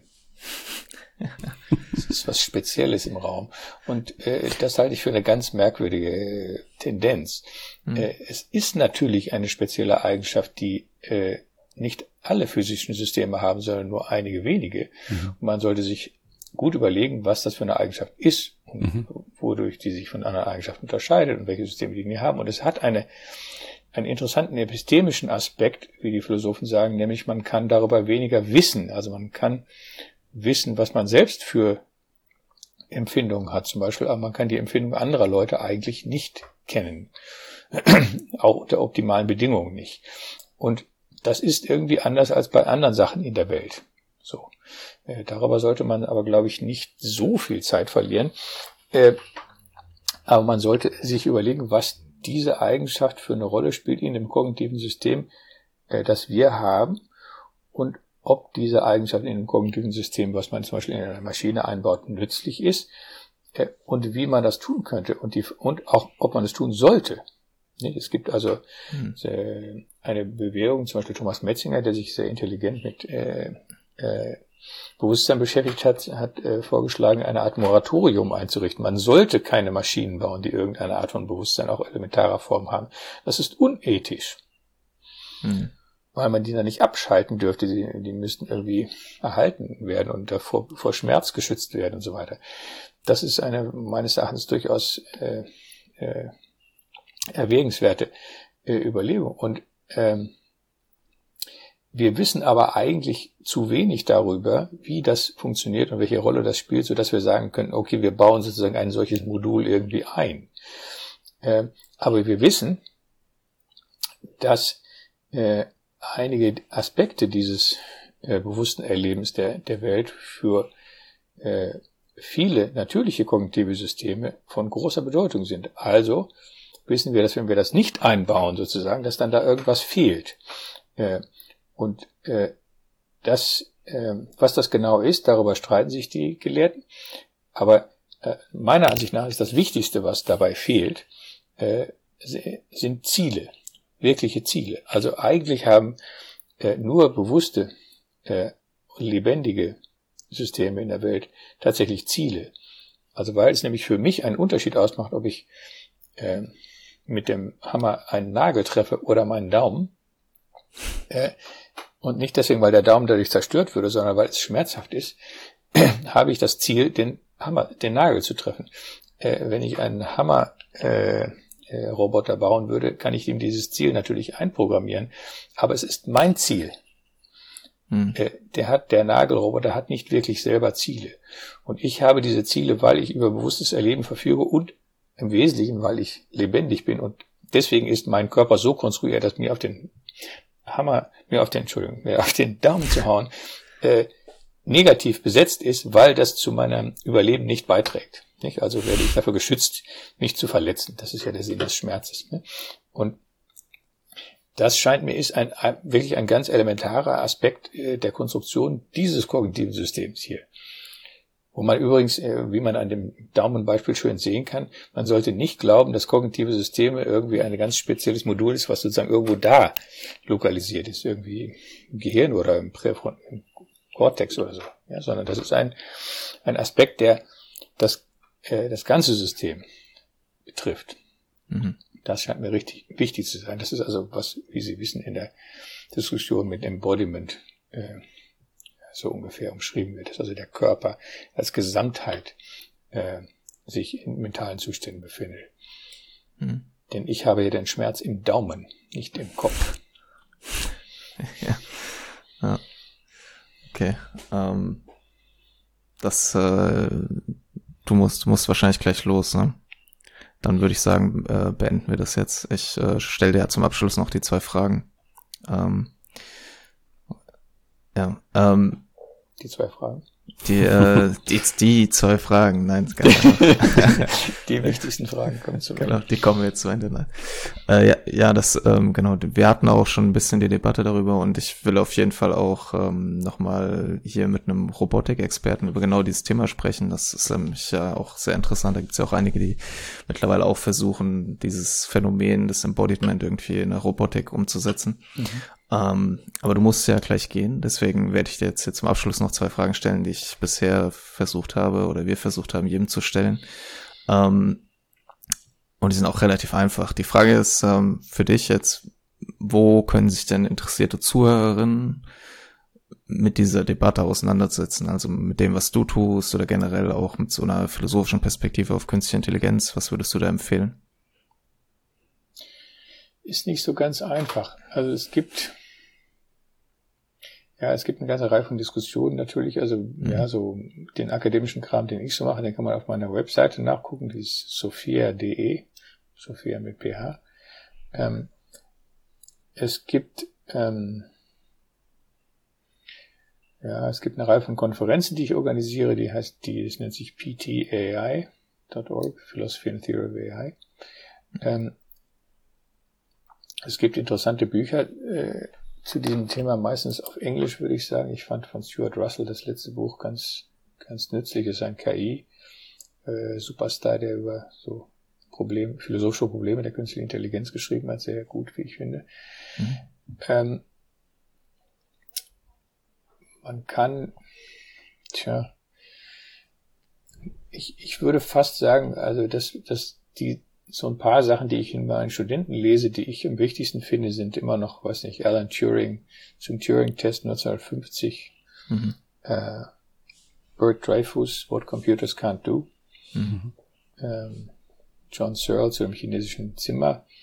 Das sind so grundlegende Sachen, mit denen man so anfangen kann. Und dann kann man natürlich versuchen, das irgendwie so ein bisschen in verschiedenen Richtungen äh, auszuweiten. Mhm. Und es tut sich eine ganze Menge. Es gibt, es gibt ja Diskussionen in verschiedenen Bereichen, die wir noch nicht angerissen haben, also Superintelligenz zum Beispiel viel, oder, ja. oder andere Sachen, die. Ich sehe schon, brauchen eine zweite Runde. Die eine große Rolle spielt, die, die ja. man da diskutieren kann. Ich muss mhm. zugeben, dass ich mich damit bisher nicht so wirklich beschäftigt habe, sozusagen, was man lesen sollte, wenn man nicht in dem engeren ja. im akademischen Betrieb mhm. sozusagen mitspielt. Ich mhm. versuche mhm. gerade ein Buch zu schreiben, das man dann lesen sollte, das gibt's aber noch nicht. ah, okay. Also oh, ja, okay. gibt schon eine ganze Menge, aber es ist noch nicht draußen. Also das ja. wird noch ein bisschen dauern. Aber gut, dann weiß man ja Bescheid, worauf man vielleicht achten sollte. Ähm, und äh, dann zum Abschluss noch die Frage, welche Tipps oder welchen Tipp würdest du denn jungen Menschen mit auf den Weg geben, die gerade in die Philosophie einsteigen oder die ähm, das studieren jetzt oder auch natürlich an Leute, die halt in die KI-Forschung einsteigen gerade? Zu, zu der KI-Forschung muss ich sagen, da würde ich mich ungern aus dem Fenster lehnen, was, was okay. die machen sollten. Ähm, außer ein Keeping an Open Mind ist immer gut. Mhm. Äh, in der Philosophie gibt es meines Erachtens eine Entwicklung, die relativ wichtig ist. Und zwar ist diese Entwicklung die, dass es neuerdings erlaubt ist, ein Thema außerhalb der philosophischen Tradition zu finden und in die Philosophie hineinzubringen. Das war bis vor wirklich sehr kurzer Zeit nicht erlaubt. Mhm. Also äh, es ist weiterhin so, dass die weiß nicht, die Deutsche Gesellschaft für Philosophie oder so, die finden solche Themen weitgehend abstrus. Ja, man, wir spielen da, also ich bin absolut in einer Minderheitsrolle, ganz mhm. eindeutig. Und äh, das ändert sich aber langsam. Und das ändert sich dadurch, dass es in der Philosophie eben eine Tradition gibt, was überhaupt ein Problem ist. Und was ist ein philosophisches Problem? Das wird eigentlich dadurch definiert, dass das irgendwie schon, schon diskutiert wurde in der Vergangenheit. Ja. Vorzugsweise bei Platon. Aber jedenfalls irgendwie in der Vergangenheit. So. Und wenn jemand so von der Sache sozusagen so schräg äh, auf die Autobahn kommt und sagt, äh, ich finde, dass in dieser Technologie ein Problem auftritt, das wirklich tiefgreifend ist und darüber sollten wir nachdenken und vielleicht fällt uns auf der, aufgrund der Tradition dazu auch was Schlaues ein, aber es ist ein neues Problem. Es ist mhm. nicht wirklich dasselbe Problem, was wir schon hatten. Äh, das ist relativ neu und eigentlich auch nicht so gerne gesehen in der Philosophie. Meine Voraussage ist, dass das aber die Zukunft ist. Mhm. Und der Grund ist der, dass ich hier jetzt in diesem Podcast sitze. Das heißt, es gibt Leute, die, die sich für diesen Kram interessieren. Und daran sollten wir als Philosophen uns orientieren. Es gibt gesellschaftliche Fragen, eine Menge Fragen, die die Leute wirklich betreffen. Also weiß ich nicht, zum Beispiel Identität und Rassismus und Migration oder so. Ja, völlig andere Sache. Aber ja. das sind Fragen, die, die die Leute wirklich betreffen und dass die auch nicht ganz leicht zu lösen sind. Und wenn man da sozusagen anfängt, da tiefer zu graben, das braucht man ja gar nicht tief graben, da ist ja schon gleich, ne, bei Identität ist man ja schon gleich bei einer philosophischen Frage angelangt. Äh, da kommt man sofort zu wirklich wichtigen und, und einflussreichen Fragen. Das sollte man meines Erachtens machen. Das ist, und, und man sollte das machen, was einen wirklich bewegt. Also man sollte nicht das machen, was die Professoren für wichtig halten, diesen Professor eingeschlossen. Okay. Damit hätten wir auch den ganz großen Bogen zum Taxifahrer geschlagen. sehr schön. Vincent, vielen Dank für dieses Gespräch. Okay. Ich fand es sehr interessant. Ich habe sehr gerne zugehört. Gut. Ja, vielen Dank. Ja. ja, vielen Dank für die guten Fragen. Ich versuche mir das ein bisschen zu notieren, weil die Fragen natürlich auf Antworten hoffen und ich daran ja. arbeiten muss. ja, sehr gerne. Und äh, okay. dann, ähm, ja, vielen Dank. Und äh, vielleicht sieht man sich ja nochmal. Genau. Gut. Ciao. Bis dahin. Ja.